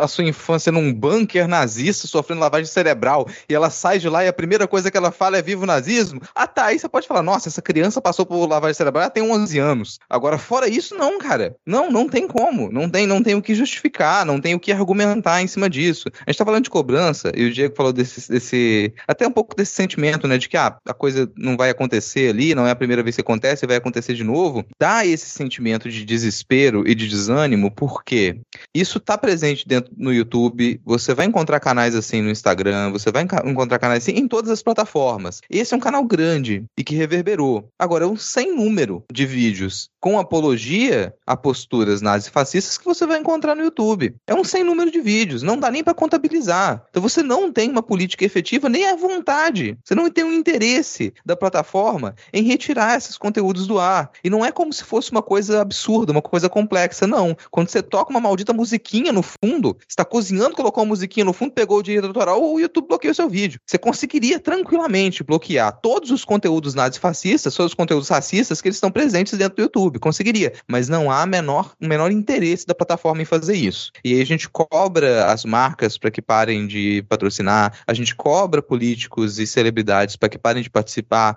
peçam a retirada do conteúdo, mas parece muito improvável que a nossa cobrança ela surta um grande efeito no YouTube. Recentemente teve uma grande movimentação para que você retirasse conteúdos anti-vacina do Twitter, por exemplo. Isso, essa mobilização, ela surtiu algum efeito, ainda que pontual, mas surtiu um efeito. Mas é uma movimentação enorme, mobilizando muita conta grande, todo mundo envolvido para que você conseguisse fazer o mínimo, que é ter um mecanismo de denúncia de postagens anti-vacina dentro do Twitter. É uma coisa extremamente básica. E mesmo depois que se estabeleceu isso no Twitter, essa, você ainda não tinha um protocolo dentro das normas do Twitter. Então você fazia denúncia, só que aquilo não surtia efeito imediato nenhum, porque aquilo não ia cair em base nenhuma. Você só criou um botão para ser clicado. Não se mudou realmente as regras e aquilo não se efetivou. Continua a ser muito difícil e dependendo do público para poder localizar onde é que tem um conteúdo anti-vacina no Twitter. É, eu sei que a gente está se estendendo, mas eu vou comentar uma coisa que eu não vou me lembrar a fonte, nem qual foi o cientista, nem de qual universidade que ele era. Mas uma, uma experiência recente que passou por mim no Twitter era de um pesquisador que ele criou um bot no Twitter e fez uma experiência nessas últimas semanas de liberar o bot. O bot tweetava conteúdos que eles seriam obviamente atacados por bots de extrema direita racistas. Os bots de extrema direita racista atacavam e o bot programado por ele já estava pronto para poder fazer a denúncia perfeita daqueles tweets e tirar aqueles bots de extrema direita do ar. E funcionava. Então a pessoa fez um trabalho independente que nem estava na pesquisa dele. Eu parou aqui, eu vou usar meu laboratório e meu tempo para poder programar isso. E funciona. Se um pesquisador independente consegue fazer isso, era óbvio que a empresa conseguiria se quisesse. A mesma coisa vale para o YouTube. Então fica esse desânimo, porque a gente observa que teve esse conteúdo absurdo, mas se você for procurar conteúdos de apologia ao nazismo no YouTube, vai ser muita coisa que você vai encontrar, tá? Racismo, então, nem se fala. Exatamente, cara, exatamente. E Teve... no Spotify também, né? Que é já só pra dar um. Spotify. Um parente falar um pouco do, dos Estados Unidos, que o Neil Young puxou aí com, com a galera mais velha, e é interessante que a galera mais velha são pessoas que são, foram sobreviventes da poliomielite, né? Artistas como Neil Young, John Mitch, uh, Johnny Mitchell e Sebastian Bach uh, retiraram suas músicas por causa de um podcast que é a inspiração do Flow, que é o podcast do, do Joe Rogan. Então a gente tem aí uma movimentação bem interessante que, tal, que deve, deve acabar na responsabilização das plataformas pelo esse tipo de conteúdo que é vinculado nelas. Ainda mais nesse caso, né? Que o Spotify paga ele para estar tá dentro da plataforma, né, cara? O que é um agravante ainda pior. Bom, fechamos então aqui esse nosso primeiro bloco. Falamos bastante, rendeu muito. Acho que não estamos tão enferrujados como eu imaginei. E agora, Rodrigo, vamos para onde? Bom, agora a gente vai pro bloco O que há em mim é sobretudo cansaço.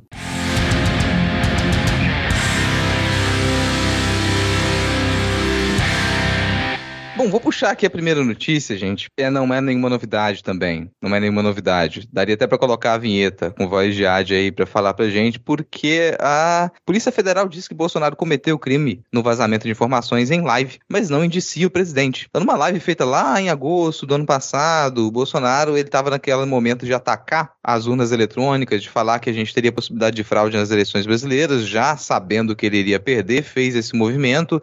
E em uma dessas lives, ele se utilizou do relatório parcial da Polícia Federal, saque hacker ao TSE, que teria acontecido em 2018 e teria comprometido as urnas eletrônicas, o que não teve fundamento, você estava em investigação ainda, não comprometeu nada, e o presidente ele usou esses dados então para tentar ali dar um, um, um ar de que o, o ataque que ele fazia ao nosso sistema de votação ele teria algum sentido, teria algum embasamento. Só que esse relatório era um relatório que estaria em sigilo. Então ele revelou ao público informações de um relatório parcial de uma investigação da Polícia Federal que estava correndo em sigilo. A Polícia Federal investigou essa, esse suposto crime e concluiu que sim, que o Bolsonaro não poderia ter vazado as informações desse relatório relatório parcial que ele estava, sim, em sigilo. A Corregedoria da Polícia Federal até deu esclarecimento é, na, no seu, na sua decisão que o relatório ele não estava necessariamente em sigilo de justiça. Então você não tinha determinado o sigilo desse relatório. É uma coisa ainda mais óbvia. Como ele era um relatório de uma investigação em andamento, ele estava em sigilo funcional, ou seja, a gente está investigando isso aqui, então nem tem como você usar isso aqui para poder embasar nada, porque essa investigação ela não acabou, essas informações aqui elas não são conclusivas, você não pode pegar esse material material que a gente está investigando e usar para porcaria nenhuma. E ele usou isso na live dele lá em agosto de 2021 e se comprovou que ele praticou esse crime. No entanto, ele não foi indiciado porque ele possui foro privilegiado. Cara, para mim é, é, é, tudo muito surreal, né? Já lá na época, em agosto, quando o Bolsonaro divulgou esse, esse inquérito, acho que a gente chegou a comentar aqui o nível do absurdo que era ele divulgar informação do inquérito da, da Polícia Federal, mas essa decisão né, tanto de permitirem que ele fugisse do depoimento, né, porque vai lembrar que o Xandão, ele determinou que o Bolsonaro tinha que prestar o depoimento presencial na Polícia Federal, porque ele já tinha pedido adiamento do prazo, o prazo era até dezembro, ele pediu 60 dias, aí chegou aí início de fevereiro, ou final, não, foi final de janeiro, né, ele falou, não, agora você tem que vir aqui tal dia. O Bolsonaro chegou no dia, simplesmente não foi, a AGU chegou lá faltando, sei lá, 10 minutos para começar o depoimento com a desculpa esfarrapada, com essa ideia, com essa lógica de que o inquérito não estava sob sigilo de justiça, mas é como o Rodrigo leu a notícia aí nessa definição da corregedoria, por motivos óbvios, né? O inquérito está correndo, logo ele tem um sigilo. Imagina se qualquer operação, qualquer investigação da Polícia Federal, o presidente da República ou qualquer deputado bunda suja resolvesse pegar ali o, o inquérito de uma investigação que está correndo e sair se divulgando. Porque o Felipe Barros, ele na época lá da live lá com, com lá no Pingo nos Is, com o Bolsonaro, eu revi uma parte dela, ele chegou a falar que ele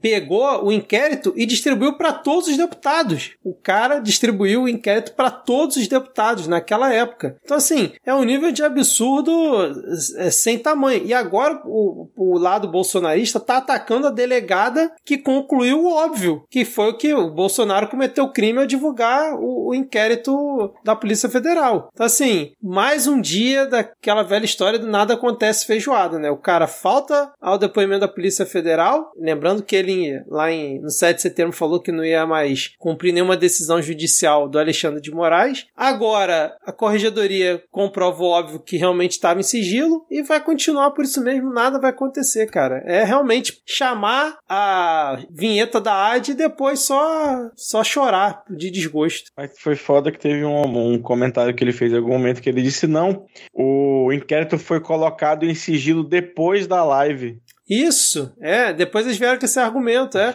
Sendo que na live o Felipe Barros fala que realmente estava em sigilo de justiça, tem a fala dele, mas aí ele fala que não, o, o delegado me mandou aqui, então tá de boa. Então eu posso divulgar aqui que não tem problema nenhum, não. Porra, é, realmente, cara, é pra desanimar. É pra desanimar mesmo, eu acho que encerra tudo. Duas letras. PF aparelhada.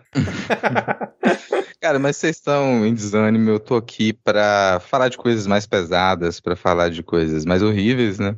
Nessa última semana veio a público as imagens do assassinato do imigrante congolês, Moise Kabagambi, que, bom, todo mundo ficou sabendo da notícia. Então a gente não vai ficar dando detalhe aqui e tornando essa coisa ainda mais cruel, né? Todo mundo acompanhou o que foi isso e a gente passou a ter diversos protestos na sequência da revelação desses fatos. E aí tem um protesto específico que honestamente eu não consigo compreender muito bem e eu vou pedir para vocês me ajudarem a entender o que exatamente estava acontecendo ali, que foi em Curitiba, o vereador do PT, o Renato Freitas, ele organizou um protesto dentro da Igreja do Rosário. Depois ele veio falar que o protesto não foi durante a missa, mas de acordo com o padre, sim, interrompeu a missa e foi um protesto dentro de uma igreja em Curitiba durante uma missa.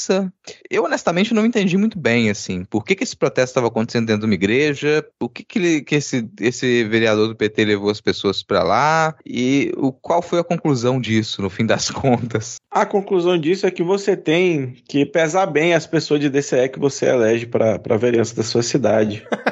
entendeu? Não é porque a pessoa se destaca ali dentro da, da, da, da, política, dentro da universidade, que às vezes ela vai fazer um bom mandato. Mas tirando isso, realmente não faz sentido. Eu também fiquei tentando entender até hoje, porque dentro da igreja eu fiquei. Mas era um padre que era dono do quiosque, alguma coisa porque assim? Porque a igreja é. que pariu. A igreja é a Nossa Senhora do Rosário dos Pretos de São Benedito. Nos podem explicar melhor. É que a igreja igreja, ela é como se fosse uma. Isso aí, as palavras dele é que a igreja é uma parte simbólica para o povo negro, porque ela foi construída por pessoas pretas e para pessoas pretas, a quem era negado o direito de entrar em outros lugares. Então, pelo que eu entendi, é essa a, o simbolismo por, por trás dessa manifestação. Não, você conseguiu dar algum sentido para a manifestação. Eu te agradeço, você já deu algum sentido, porque eu estava meio perdido porque que isso tinha ido parar dentro de uma igreja. É, não sei também qual era a relação ali com a liderança da igreja, se dava para pedir para ter um protesto, ou quais seriam os posicionamentos da, ali da comunidade que frequenta essa igreja politicamente nos últimos tempos, né? Mas fica aqui o registro. E, bom, o vereador nega que houve uma invasão o padre disse que sim, que interrompeu a missa. Eu acho difícil pensar numa invasão à igreja também, porque a igreja está aberta para as pessoas né, entrarem e poderem circular. Então, invasão acho pouco provável. Mas o presidente, agora sim, o nosso presidente ele veio se manifestar, porque pelo crime assombroso, ele não se manifestou. Agora, com relação a esse protesto de uma igreja, ele disse sim que vai solicitar que seja aberta uma investigação e, a respeito dessa, desse grande acontecimento de um vereador realizando realizando um protesto depois de um assassinato brutal que mobilizou todo o país, também em protesto. É, cara. Mas, não, você vai falar que por mais que o nobre vereador Renato Freitas tenha aí suas motivações, tem essa questão aí que a, que a Ad pontou, que realmente traz um, um leve sentido pro protesto, para mim continua sendo um protesto muito burro, porque deu uma munição absurda para a extrema direita que ela não tinha e ela tá alimentando a base dela aí nos últimos últimos dias só com essa merda. Envolveu Damares, Damares disse que vai entrar com representação na puta que pariu. Envolveu Bolsonaro, o cara já tá acionando é, Polícia Federal, todos as arrobas bolsonaristas usando isso, né, pra validar aquele discurso. Olha só, a esquerda, comunista, né, PT junto com PCdoB, com PCB, não gostam da família, não gostam aí do cristianismo, querem acabar com tudo. Sinceramente,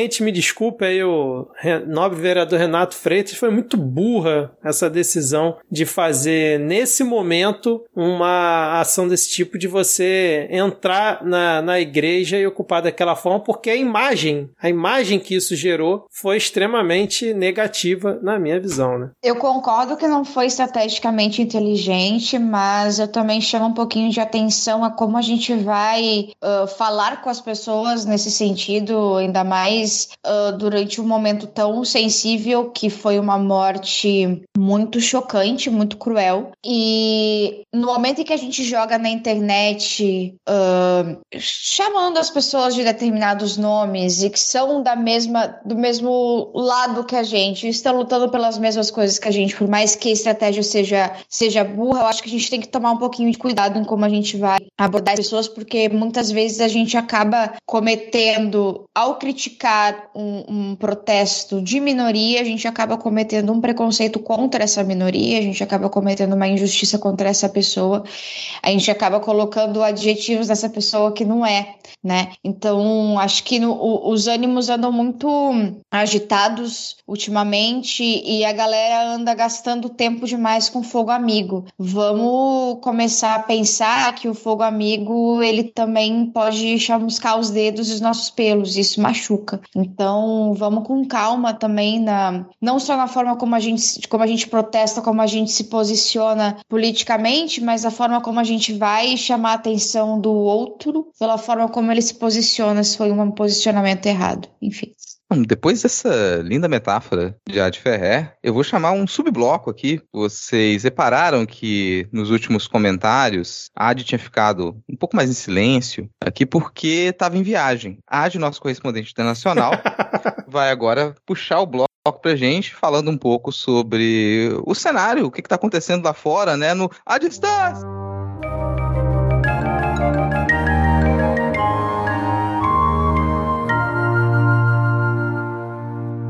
Começar aqui o, o a distância. Tá me ouvindo? Isso, ó, tô, tô, tô, tô, tô te ouvindo. Parece que você tá de capacete, Ad, é isso? Você tá de capacete porque a situação aí na Ucrânia tá pegando fogo. Aqui tá complicado, Rodrigo. Eu tô aqui na, na fronteira da Ucrânia com a Rússia e assim eu só vejo nazi, mas eles estão se batendo e eu não sei se é pra eu torcer pra briga ou o que que eu faço. Mas agora falando sério, é mais ou menos isso aí mesmo. É o resumo do resumo. Então, nos últimos tempos houve uma escalada escalada aí muito doida de tensões na fronteira da Ucrânia com a Rússia. E eu queria chamar atenção para essa treta, porque eu não acredito, isso é uma análise super freestyle, que haverá uma terceira guerra mundial, a não ser que Jair Bolsonaro resolva que ele vai meter o Brasil ali no meio. E vocês estão rindo pensando, ah, Jair Bolsonaro jamais faria isso. Você está ultrapassando todos os limites da boa vontade ultimamente, a está transcendendo, para de beber. Nananina, não, meu querido. Ligue a sua TV em qualquer rádio e você verá. Jair Bolsonaro irá visitar a Rússia daqui a alguns dias por livre e espontânea vontade para negociar coisas militares por livre e espontânea vontade? Sim, então, cara, prometendo que... cooperação militar, né? Tava no, na chamada da CNN Brasil surreal. é, cara, é gata, gente. Você, você que tá foi alistada aí, ó, se prepara. Vem aí Mas, a guerra mais rápida do mundo. Eu não consigo acreditar nessa hipótese porque pra gente entrar na guerra o exército brasileiro teria que trabalhar e eu acho que os generais não chegariam a tanto. Tu tens um ponto, cara. Tens um ponto. Mas aí tu já tirasse todo o meu quadro, meu. é, pô, foi mal.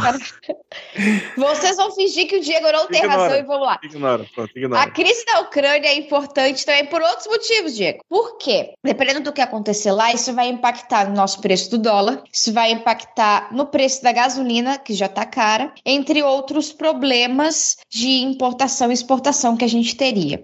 E para nossa economia a gente não está valendo muito dessas, dessas paradas, não. Mas vamos fazer um contexto rapidão. E se vocês lembram, se estavam vivos, ou se vocês ainda eram, não eram nem fetinhos e provavelmente espermatozoides, mas a Ucrânia fazia parte da União Soviética e caiu em 1989, 89, 1991, ficou independente.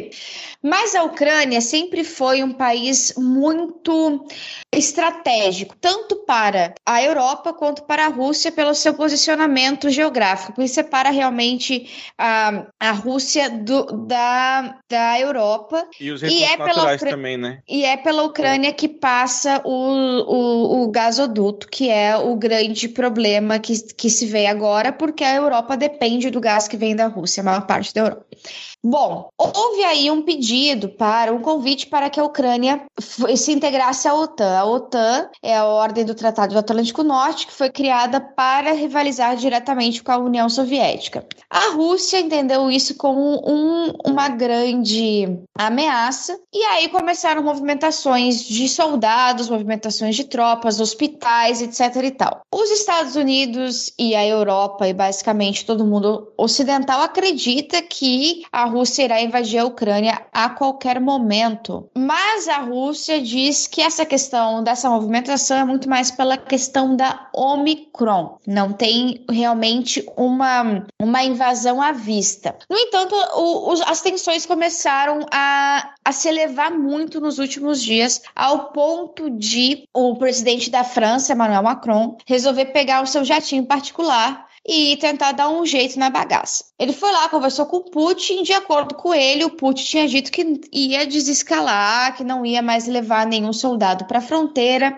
etc e tal. E aí Putin disse que não foi bem isso que aconteceu. O Macron está agora na Ucrânia para tentar levar essas propostas dele de, de pacificação. É importante destacar que não é os Estados Unidos que está fazendo esse papel de pacificação, que era um, um posicionamento não esperado por ser a Rússia, mas digamos assim, um posicionamento que, como líder mundial que é, poderia tomar, não tomou, e na verdade tem tomado muito mais o papel de, de instigar mais ainda a Rússia, porque tem mandado soldados para lá para a Europa para fazer a segurança, e caso alguma invasão aconteça, vai ter sanções para caralho. E é isso à distância, por enquanto, aqui o que eu posso dizer é que os dois lados podem estar incrivelmente errados nessa treta toda de Ucrânia e Rússia. E eu vou deixar, eu tinha separado para deixar para o final ali na, nas dicas, mas como a gente já tinha já falou sobre a Ucrânia, vou, vou falar sobre, vou dar dica lá do Vira Casacas, uh, falando sobre Rússia, Ucrânia e Estados Unidos. Tá bem, tá bem interessante, eles falam um pouquinho sobre, sobre o rolê atual, assim, e enfim, eu, a Ucrânia é um, é um assunto que dava um xadrez verbal, na real, de quatro horas por cada assunto que você for falar. Mas se aprofundem, vão além do xadrez verbal também, enfim. É, o meu único comentário a respeito dessa situação, porque realmente eu não, tô acompanhando, né? Temos aqui a nossa especialista, Adi Ferrer, foi a cena do encontro do Macron com Putin, né, cara? A mesa gigante, cara, um em cada ponta, assim, o máximo distante possível, assim, eu achei emblemática aquela foto. É, é, Uh, eu sempre falo que, o, que a diplomacia ela fala com, nas sutilezas, né? Isso, é. Mas é engraçado que é essa questão do, do Putin com Macron, porque o, o, Putin, diferentemente do, do Bolsonaro, o Putin ele é completamente paranoico, ele tem muito medo de pegar Covid. Então ele tem os protocolos de saúde bem malucos, assim, e aí esse seria um protocolo de saúde. Mas é interessante a forma como cada um um colocou essa mesa nas suas, nas suas redes sociais. A foto que cada um colocou. Na foto do Putin dá para ver bem a distância da, da mesa, né? Dá para ver bem que ele estava muito distante, botando essa, essa distância como papel central na semiótica da foto. Já o Macron pegou uma foto em que pegaram ele de trás e ele olhando o Putin olhando ele de frente, né? Que já deu um, um, uma outra, um outro sentido sentido a reunião, como se ele estivesse ali para enfrentar um grande desafio, uma coisa assim. Eu acho que tem sido. O Putin é um grande mestre das sutilezas da geopolítica. Então, acho que para algumas pessoas vai ser interessante ver o que, que é realmente um jogo político, né? Apesar de que ele não é certo, tá, gente? Só para dizer. Só acho interessante a forma como ele pensa e como ele joga com a, com a política mundial. É. Eu acho, e Ad, eu acho... É só, só uma pergunta rápida para pra Ad. O Macron tá muito fodido domesticamente, né? Porque ele tá se apegando a qualquer oportunidade mínima que tenha no cenário internacional para ver se ele consegue se reeleger.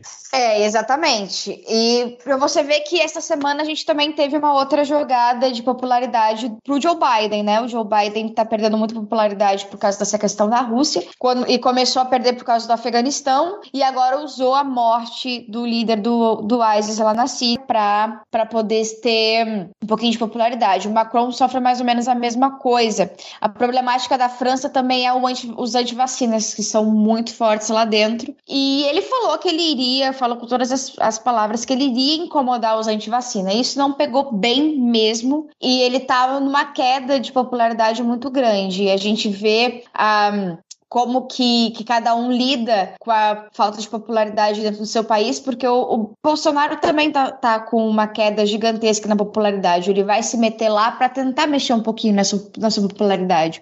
No entanto, ele vai fazer uma cagada, né? Então são coisas diferentes. Quando uma pessoa burra vai fazer e quando uma pessoa com um pouquinho mais de inteligência vai fazer. É, comentar o que eu acho provável que aconteça com essa visita do Bolsonaro, caso ele realmente, ela realmente se concretize, né? Eu tô com medo, cara. É, mas até antes de tudo isso que a Ad comentou e da posição do Macron, eu percebo que, que a mudança da, dos personagens nesse tabuleiro ali, recente mudança dos personagens, ela torna a coisa muito mais complicada. O Macron não seria a pessoa inicialmente indicada para poder negociar com Putin. Quem tinha long, um longo histórico de negociação com Putin era Angela Merkel. Angela Merkel ficou lá 16 anos no poder. O Putin está lá desde que o mundo é mundo. Então, assim, os dois eles tinham um relacionamento longo. Há vários acordos foram construídos durante o governo da Merkel. Importante, Merkel falava fala russo e o Putin fala alemão. Então as conversas entre os dois eram muito mais próximas, muito mais ricas. Isso faz uma diferença danada quando você tem duas lideranças ali que elas estão tentando resolver questões delicadas. E assim que Merkel sai do poder, você fica numa dúvida se a liderança alemã vai conseguir manter esses acordos e conseguir ter essa conversa tão íntima que a Merkel tinha com o Putin. Aparentemente não conseguiu. Então você precisa trocar essa cabeça que da, da União Europeia que consegue negociar com a Rússia. E o Macron sobra como uma pessoa que que pode fazer isso, porque que outra liderança europeia conseguiria ter esse tipo de articulação ali agora? Ele vai tentar, ele está indo, acho que hoje mesmo ele estava indo para a Ucrânia para poder estar tá mais próximo e tentar fazer esse tipo de negociação. É complicado fazer isso sem a presença da, da Alemanha, porque a Alemanha é quem teria uma carta muito mais forte para poder fazer essa negociação. Você teve ali não sei quantos anos construindo esse gasoduto entre a Rússia e a Alemanha para poder suprir energeticamente parte da Europa. Aí agora que esse gasoduto estava pronto para ser colocado em atividade, você a Merkel sai do poder e o Putin sim se aproveita dessa situação e fala: eu vou colocar essa pressão aqui, porque se a liderança alemã não tiver força para negociar comigo, agora sou eu que estou com todas as cartas na mão. E, se, e exatamente nesse momento a OTAN resolve fazer esse movimento de tentar se aproximar mais da Ucrânia, torna a situação toda muito complicada, sabendo que a relação do Biden com a Rússia, ela definitivamente não é amigável, né? Então a gente está, eu, eu acho provável que a gente tem algum tipo de conflito ali. A invasão da Ucrânia pela Rússia também acho que tem a maior probabilidade de acontecer. Agora, o tipo de resposta que vai ter é que fica muito na dúvida. Eu realmente não acredito que a gente tenha uma escalada bélica por conta da invasão da Ucrânia. Me parece mais provável que a Rússia invada a Ucrânia, você, a partir dessa invasão, tem uma série de sanções e quais países vão aderir ou não vão aderir a essas sanções. Então, você vai ter uma longa rodada de negociações com aliados de um lado e aliados do outro para saber que tipo de sanção que vai ser colocada em prática em resposta à invasão da Ucrânia. E a partir disso, você conseguir ter uma negociação de como colocar em funcionamento esse gigantesco gasoduto da Rússia que boa parte da Europa precisa, não é só a Alemanha, você precisa dessa energia do gás. Então isso torna tudo muito delicado. Quero ressaltar também que tem já uma aproximação, pensando em escala global, maior agora da Rússia com a China. Você teve esse encontro do Putin com o, com Xi Jinping para poder pensar como que esse novo bloco que está se formando ali, ele vai se posicionar com relação à OTAN. Então você pega uma movimentação de 200 mil soldados, mais um acordo econômico gigantesco com a China, e você consegue fazer uma barreira que ela só poderia ser transposta com relações de longa data, como eram as relações com a Angela Merkel, que não estão mais ali. A respeito da, da presença do Bolsonaro, ressaltar que os conselheiros do Bolsonaro, eles insistiram muito para que ele não fosse. Para que ele não fosse. Muita gente está falando, cara, o que, que você vai fazer lá? Você não precisa ir, a gente não está com problema com relação a isso. Por que, que você vai nos colocar no problema. A gente não precisa, ninguém quer que ele vá. E ele pessoalmente quer ir. Ele insiste para ir. Vocês sabem, quem falou para ele não ir? Pelo amor de Deus, fica na tua? Os Estados Unidos. Sem noção que a galera dos Estados Unidos ligou e falou: "Mano, assim, ó, de boa, você tá bebendo o quê?" Tu tá achando que tu é o Lula, filha da puta, que todo mundo gosta de ti, e tu vai ser bem recebido, não, mas que tu, tu sabe falar? Mas para mim é óbvio porque que ele vai, né? Lembra quando Putin mas... elogiou ele, falou que ele era viril, não sei o quê? É só por isso que ele vai, cara, porque ele ele quer ter a possibilidade de ouvir isso pessoalmente. E agora pelo menos na guerra a o gente fica do lado da discurso- Rússia, né? O discurso no, no- nos grupos bolsonaristas já mudou. Já mudou. Eles já implantaram um outro discurso. Já não é mais aquele discurso da Rússia como a grande pátria comunista, que é amiga da China, não sei o que, já não é mais isso. Já é a Rússia como talvez a única a salvar o Ocidente. É esse tipo de, de transcendência de, de modelo 3D, tá ligado? Deste planeta Terra, deste universo que a galera tá, tá chegando. Então é uma distorção demais do, da própria ideologia bolsonarista que eu não sei se consegue pegar esse- todos esses, esses 20% em média que ele tem. É muita distorção. Uma o que coisa- ele tá fazendo agora é demais. Uma coisa a gente tem que admitir, o roteirista do bolsonarismo, ele é criativo assim numa forma, cara, que ele dá umas, umas piruetas, umas cambalhotas argumentativas aí pra poder vender um discurso que é, é surreal, cara. Cara, disso de, de vender o discurso e- do que a Adi falou agora, é, um dos complicadores para a rede bolsonarista é eles se habituaram em todos esses anos a testar discursos, ver se funciona e aí engaja nesse Sim. que funcionou. Uhum. Só que a velocidade dos acontecimentos não permite que você teste discurso. Então você tem que sobrepor um ao outro e realmente chega uma hora que você começa a desengajar. Você começa a não. A, isso aqui é complicado demais, pra entender? Tá complicado demais. E complica, acabou, você dispersa. Se o Bolsonaro for, e eu coloco bem se, se ele for, se ele não inventar uma desculpa de última hora porque foi Camarão. obrigado a não ir falar que é que ele não podia ir, se ele for,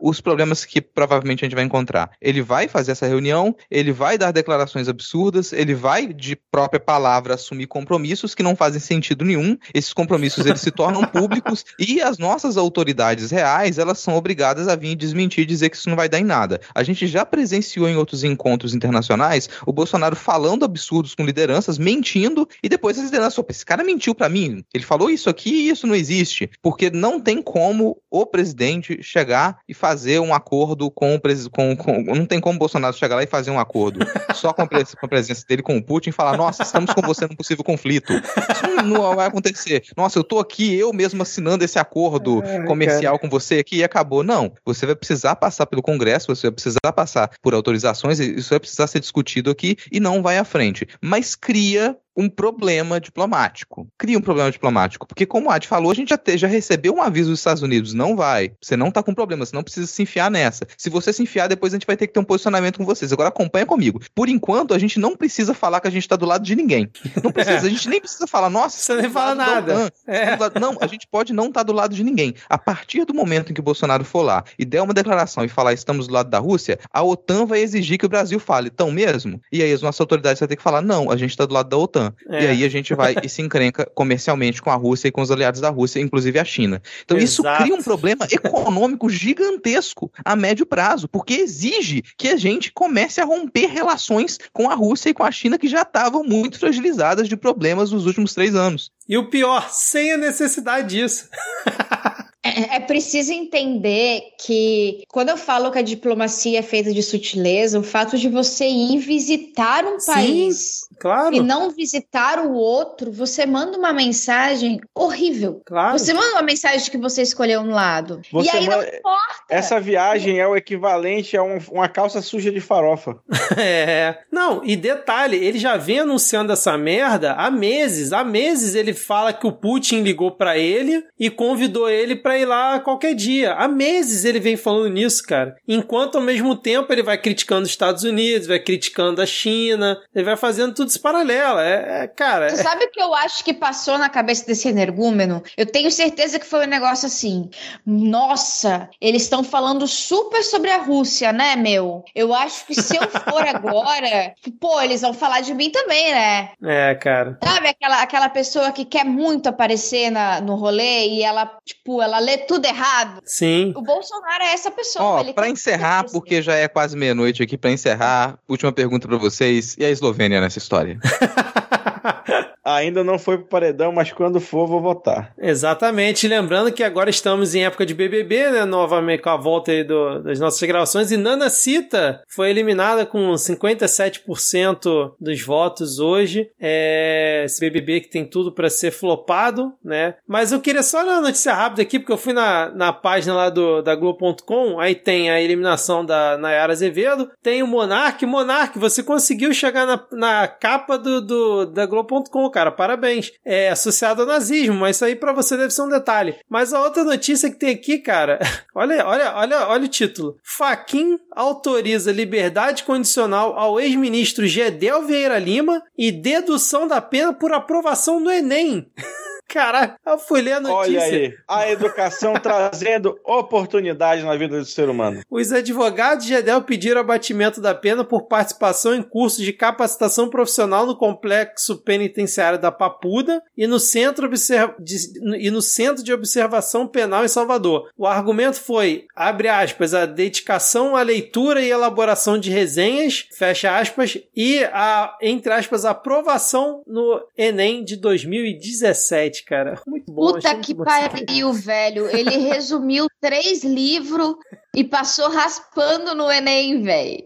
Tá bom. Ai, caralho. É assim. Enfim. E eu queria fazer uma última, uma outra aposta. Hum. É, quem vocês acham que contrata o Monarca primeiro, governo federal ou Jovem Pan? Jovem eu acho Pan. que a Jovem Pan, Jovem a Jovem Pan tá com o pé na frente já, hein? A, jo a, a, Jovem Pan já sai sempre na frente nesses casos, né, cara? O contrato já tá no RH, né? Tá só pra. Provavelmente, provavelmente. Mas o último tópico aqui, o, a pandemia ainda não acabou, né, Adi? Estamos de volta aí com a Omicron, que é esse presente de Deus, segundo Zebalos, segundo Bolsonaro e companhia, né? Falando que a Omicron era bem-vinda. Estamos novamente num patamar de mil mortes por dia. Hoje tivemos novamente mil cento e poucas mortes por Covid-19. Estamos aí ultrapassando a absurda barreira de 631 mil óbitos por Covid-19 desde março de 2020. E, além disso, o Ministério Público Federal pediu, né? A gente falou do Elion Gott Neto, ele pediu que o Ministério da Saúde revogue aquela nota do Elion Gott Neto é, pró-cloroquina. Vamos ver se o Ministério da Saúde vai tomar alguma ação ou vai simplesmente ignorar esse pedido do Ministério Público Federal. É isso, gente. Continuem se cuidando. Se você está atrasado na vacinação, vacine-se. Se você tem aí seu filho, já pode se vacinar, leve ele ao posto de vacinação, porque a vacinação infantil está pífia. Acho que está em 14 ou 15% até agora do público-alvo. Muito aquém do esperado. E faça o possível para se proteger na medida do possível. É isso. Mais algum comentário? Vamos para o nosso momento dos salves e dicas culturais, pois chegamos ao final do episódio. Já são meia-noite. Deixa eu começar aqui o nosso momento dos salves com Hugo Caldas, que disse: Aê, finalmente, um beijo para todos. Hoje é um grande dia. O bicicleta levou uma peda um pedala e está derretendo feito picolé na praia. Que a lei se aplique e que ele vá preso. Sempre foi a melhor. Um abraço aí para você. Um beijo também, Hugo Caldas. O Alex Melo disse: Salve pessoal do Midcast. Tava morrendo de saudades. Episódio especial sobre o Caveirinha foi legal. sobre o emoji de caveira foi legal. Mas é ótimo ter vocês de volta, especialmente no ano que vamos escorraçar o fungo da presidência e no dia como hoje em que fascista tá tendo muita dor de cabeça e prejuízos. O nosso queridíssimo Denis Almeida disse: Saudades de ouvir vocês, boa gravação e quero salves. Salve, Denis. O arroba Marcos Robles disse: Manda um beijo pro Olavo de Carvalho, por favor. É, infelizmente, acho que vai ser meio difícil aqui, porque ao contrário da gente, o Olavo não vai poder acompanhar esse ano de 2022, né? A Pris Guerreiro disse: Um salve para vocês, um salve para você também, Pris. E a Edna Prigol disse: Dá tempo ainda? Manda um salve, vou ouvir o episódio indo para o trabalho de Calói. Muito bem, Edna, fazer exercícios com bicicleta sempre faz bem à nossa saúde. Um beijo para você. Cara, só um comentário rápido sobre a, a questão do, do Caveira, né? Que a galera, eu vi um tweet sensacional dizendo que o, o Abravanel no BBB dizendo ah, que as pessoas não querem saber de Discord, enquanto isso a gente tava há um mês tripudiando em cima do caixão de um velho. É, pois é, cara. É. Pois é, cara. A gente tem que saber contra quem, contra quem ter discórdia, né? Mas falando em discórdia, o próximo salve que eu vou dar aqui, ele ficou pulando de um lugar pro outro porque o Vitor não conseguia ler. Então é, é o salve do arroba Rafael Lobate que disse: é só mesmo voltar a ouvir o Diego dizendo que cão é um estado de espírito, me ouvir dizendo não, eu não tô bem, ouvir a dizendo ou não, e o Vitor informando pra gente quais são as piores pessoas de cada estado para fazer esse pobre ouvinte que é o Rafael Lobate porejar de felicidade. Esse, esse grande salve Pô, que a gente uma salva interpretou de aqui. palmas aí, cara, que foi a tecla chape. muito bom, muito bom. Salve aí, Rafael. Ó, o arroba jeffwin72095858 disse que ótima notícia, exclamação, exclamação, exclamação, exclamação. Manda um salve pros bancários da Caixa que começaram a pagar o abono do PIS hoje. Parabéns pelo ótimo podcast. Obrigado. Um salve aí pros bancários da Caixa e pra quem tá recebendo o PIS. Quem Jeff se Win que, que, que é trabalha PIS? tanto, trabalha tanto em banco que colocou até o Pix dele aqui no arroba, né? Arroba EP underline aleatório disse que saudades, exclamação. Um salve pra mim e uma rodada de Pepsi pra toda a bancada. Essa hora da noite a gente tá precisando mesmo pra dar uma animada. Letícia Dacker, nossa querida Letícia Dacker, disse: Então eu quero um beijo. Beijo, Letícia. Arroba Heaven70 disse: Até que enfim, tava com saudade. A gente também tava com saudade de gravar, saudade dos comentários e ler os salves de vocês. Ayan Ariel disse: Quero pedir um salve e falar pra vocês que vocês sim são um podcast que vale muito a pena acompanhar. E só pra relembrar que, com bicicleta nazista, o diálogo é na base da porrada. Se possível, pegue a bicicleta pra bater, que funciona também muito bem. Essa última parte foi um complemento meu.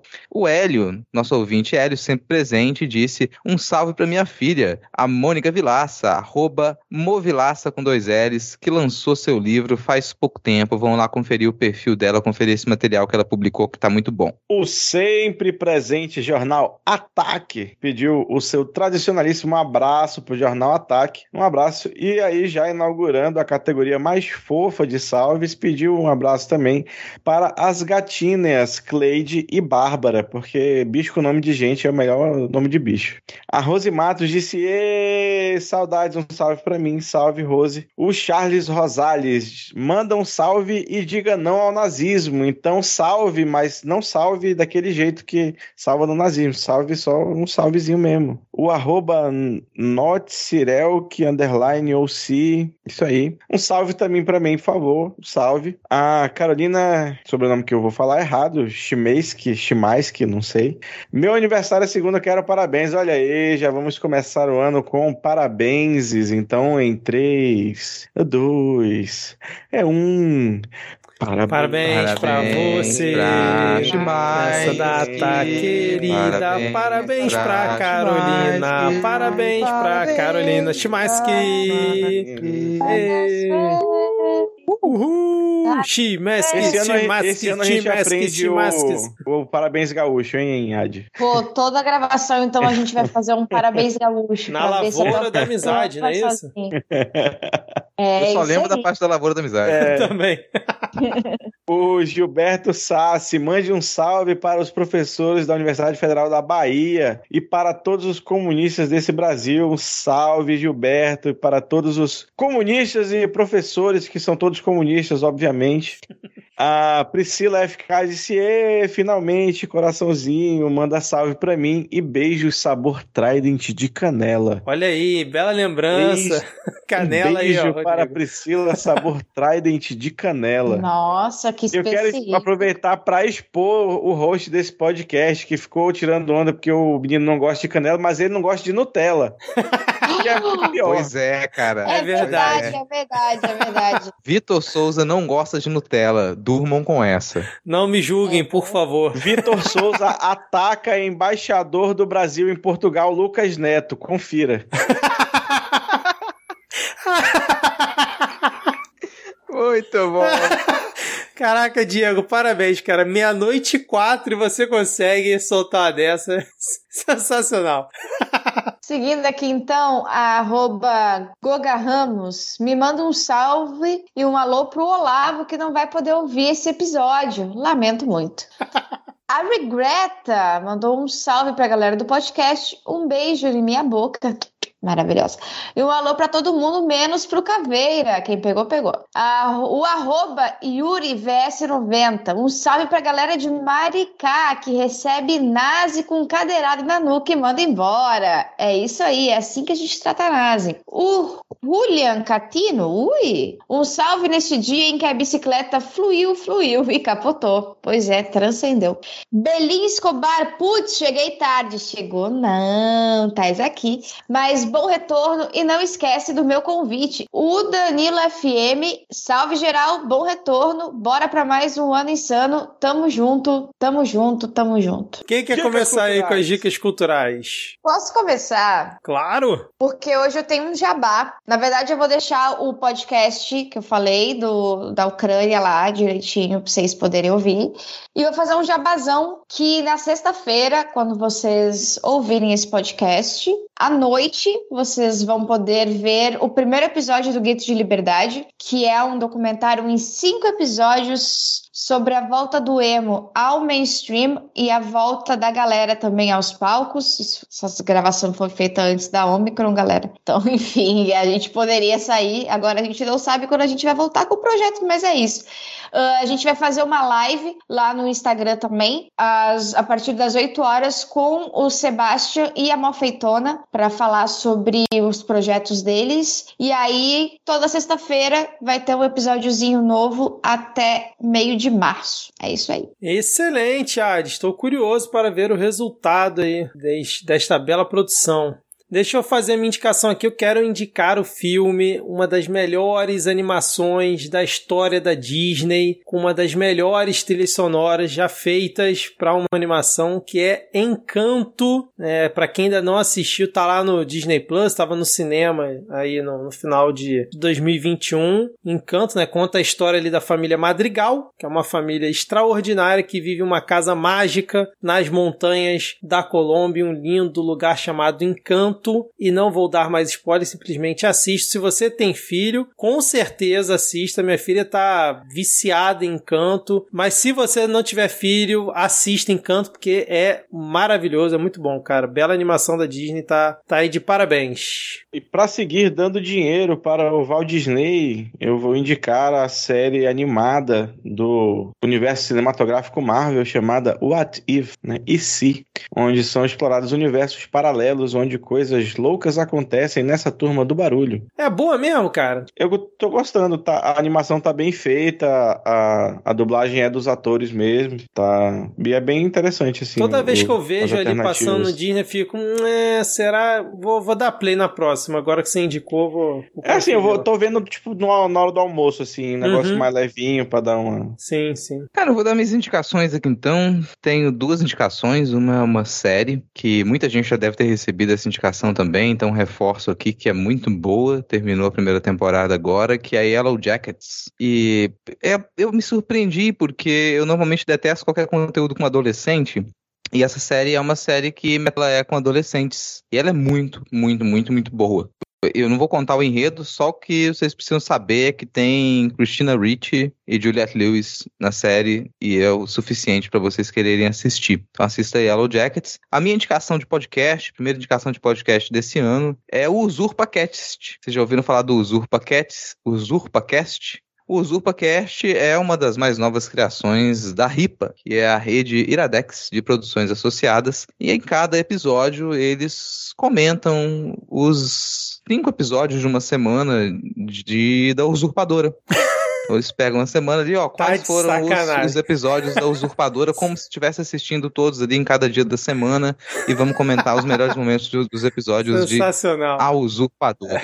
É Cara, tá louco do essa, essa coisa. Tipo, tem um monte de revival de novela do SBT, de novela mexicana que passou no SBT em versão na Netflix agora em português. Tá um negócio muito doido. Cara, o Também. Netflix é uma coisa a ser estudada. Tá no top 10, sei lá, já tem mais de ano, cara. As novelas infantis da SBT estão sempre no top 10 Netflix. Carinha de Anjo, Tiquititas. Eu não posso falar nada que eu cedi a pressão de rebelde em 2022.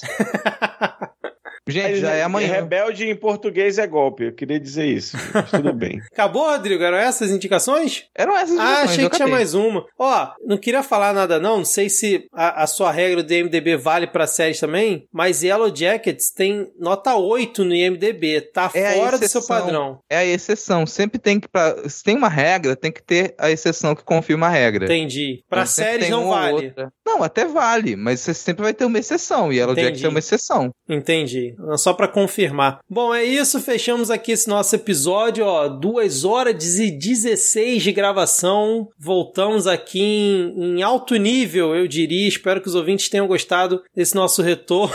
É, alto nível é meio forte, né? É mais ou menos. Espero que os ouvintes. A gente tá aqui. A gente, gente, ó. A gente veio. É. Não, é, tá alto nível porque o nível aqui é sempre alto, porra. Ah, então é Entendeu? isso. Valeu, gente, por ter. Não, acho que vale a pena dizer que a gente voltou em nível. Isso, diferente do Olavo. Diferente do Olavo, que nem nisso fez. Então, vamos na frente.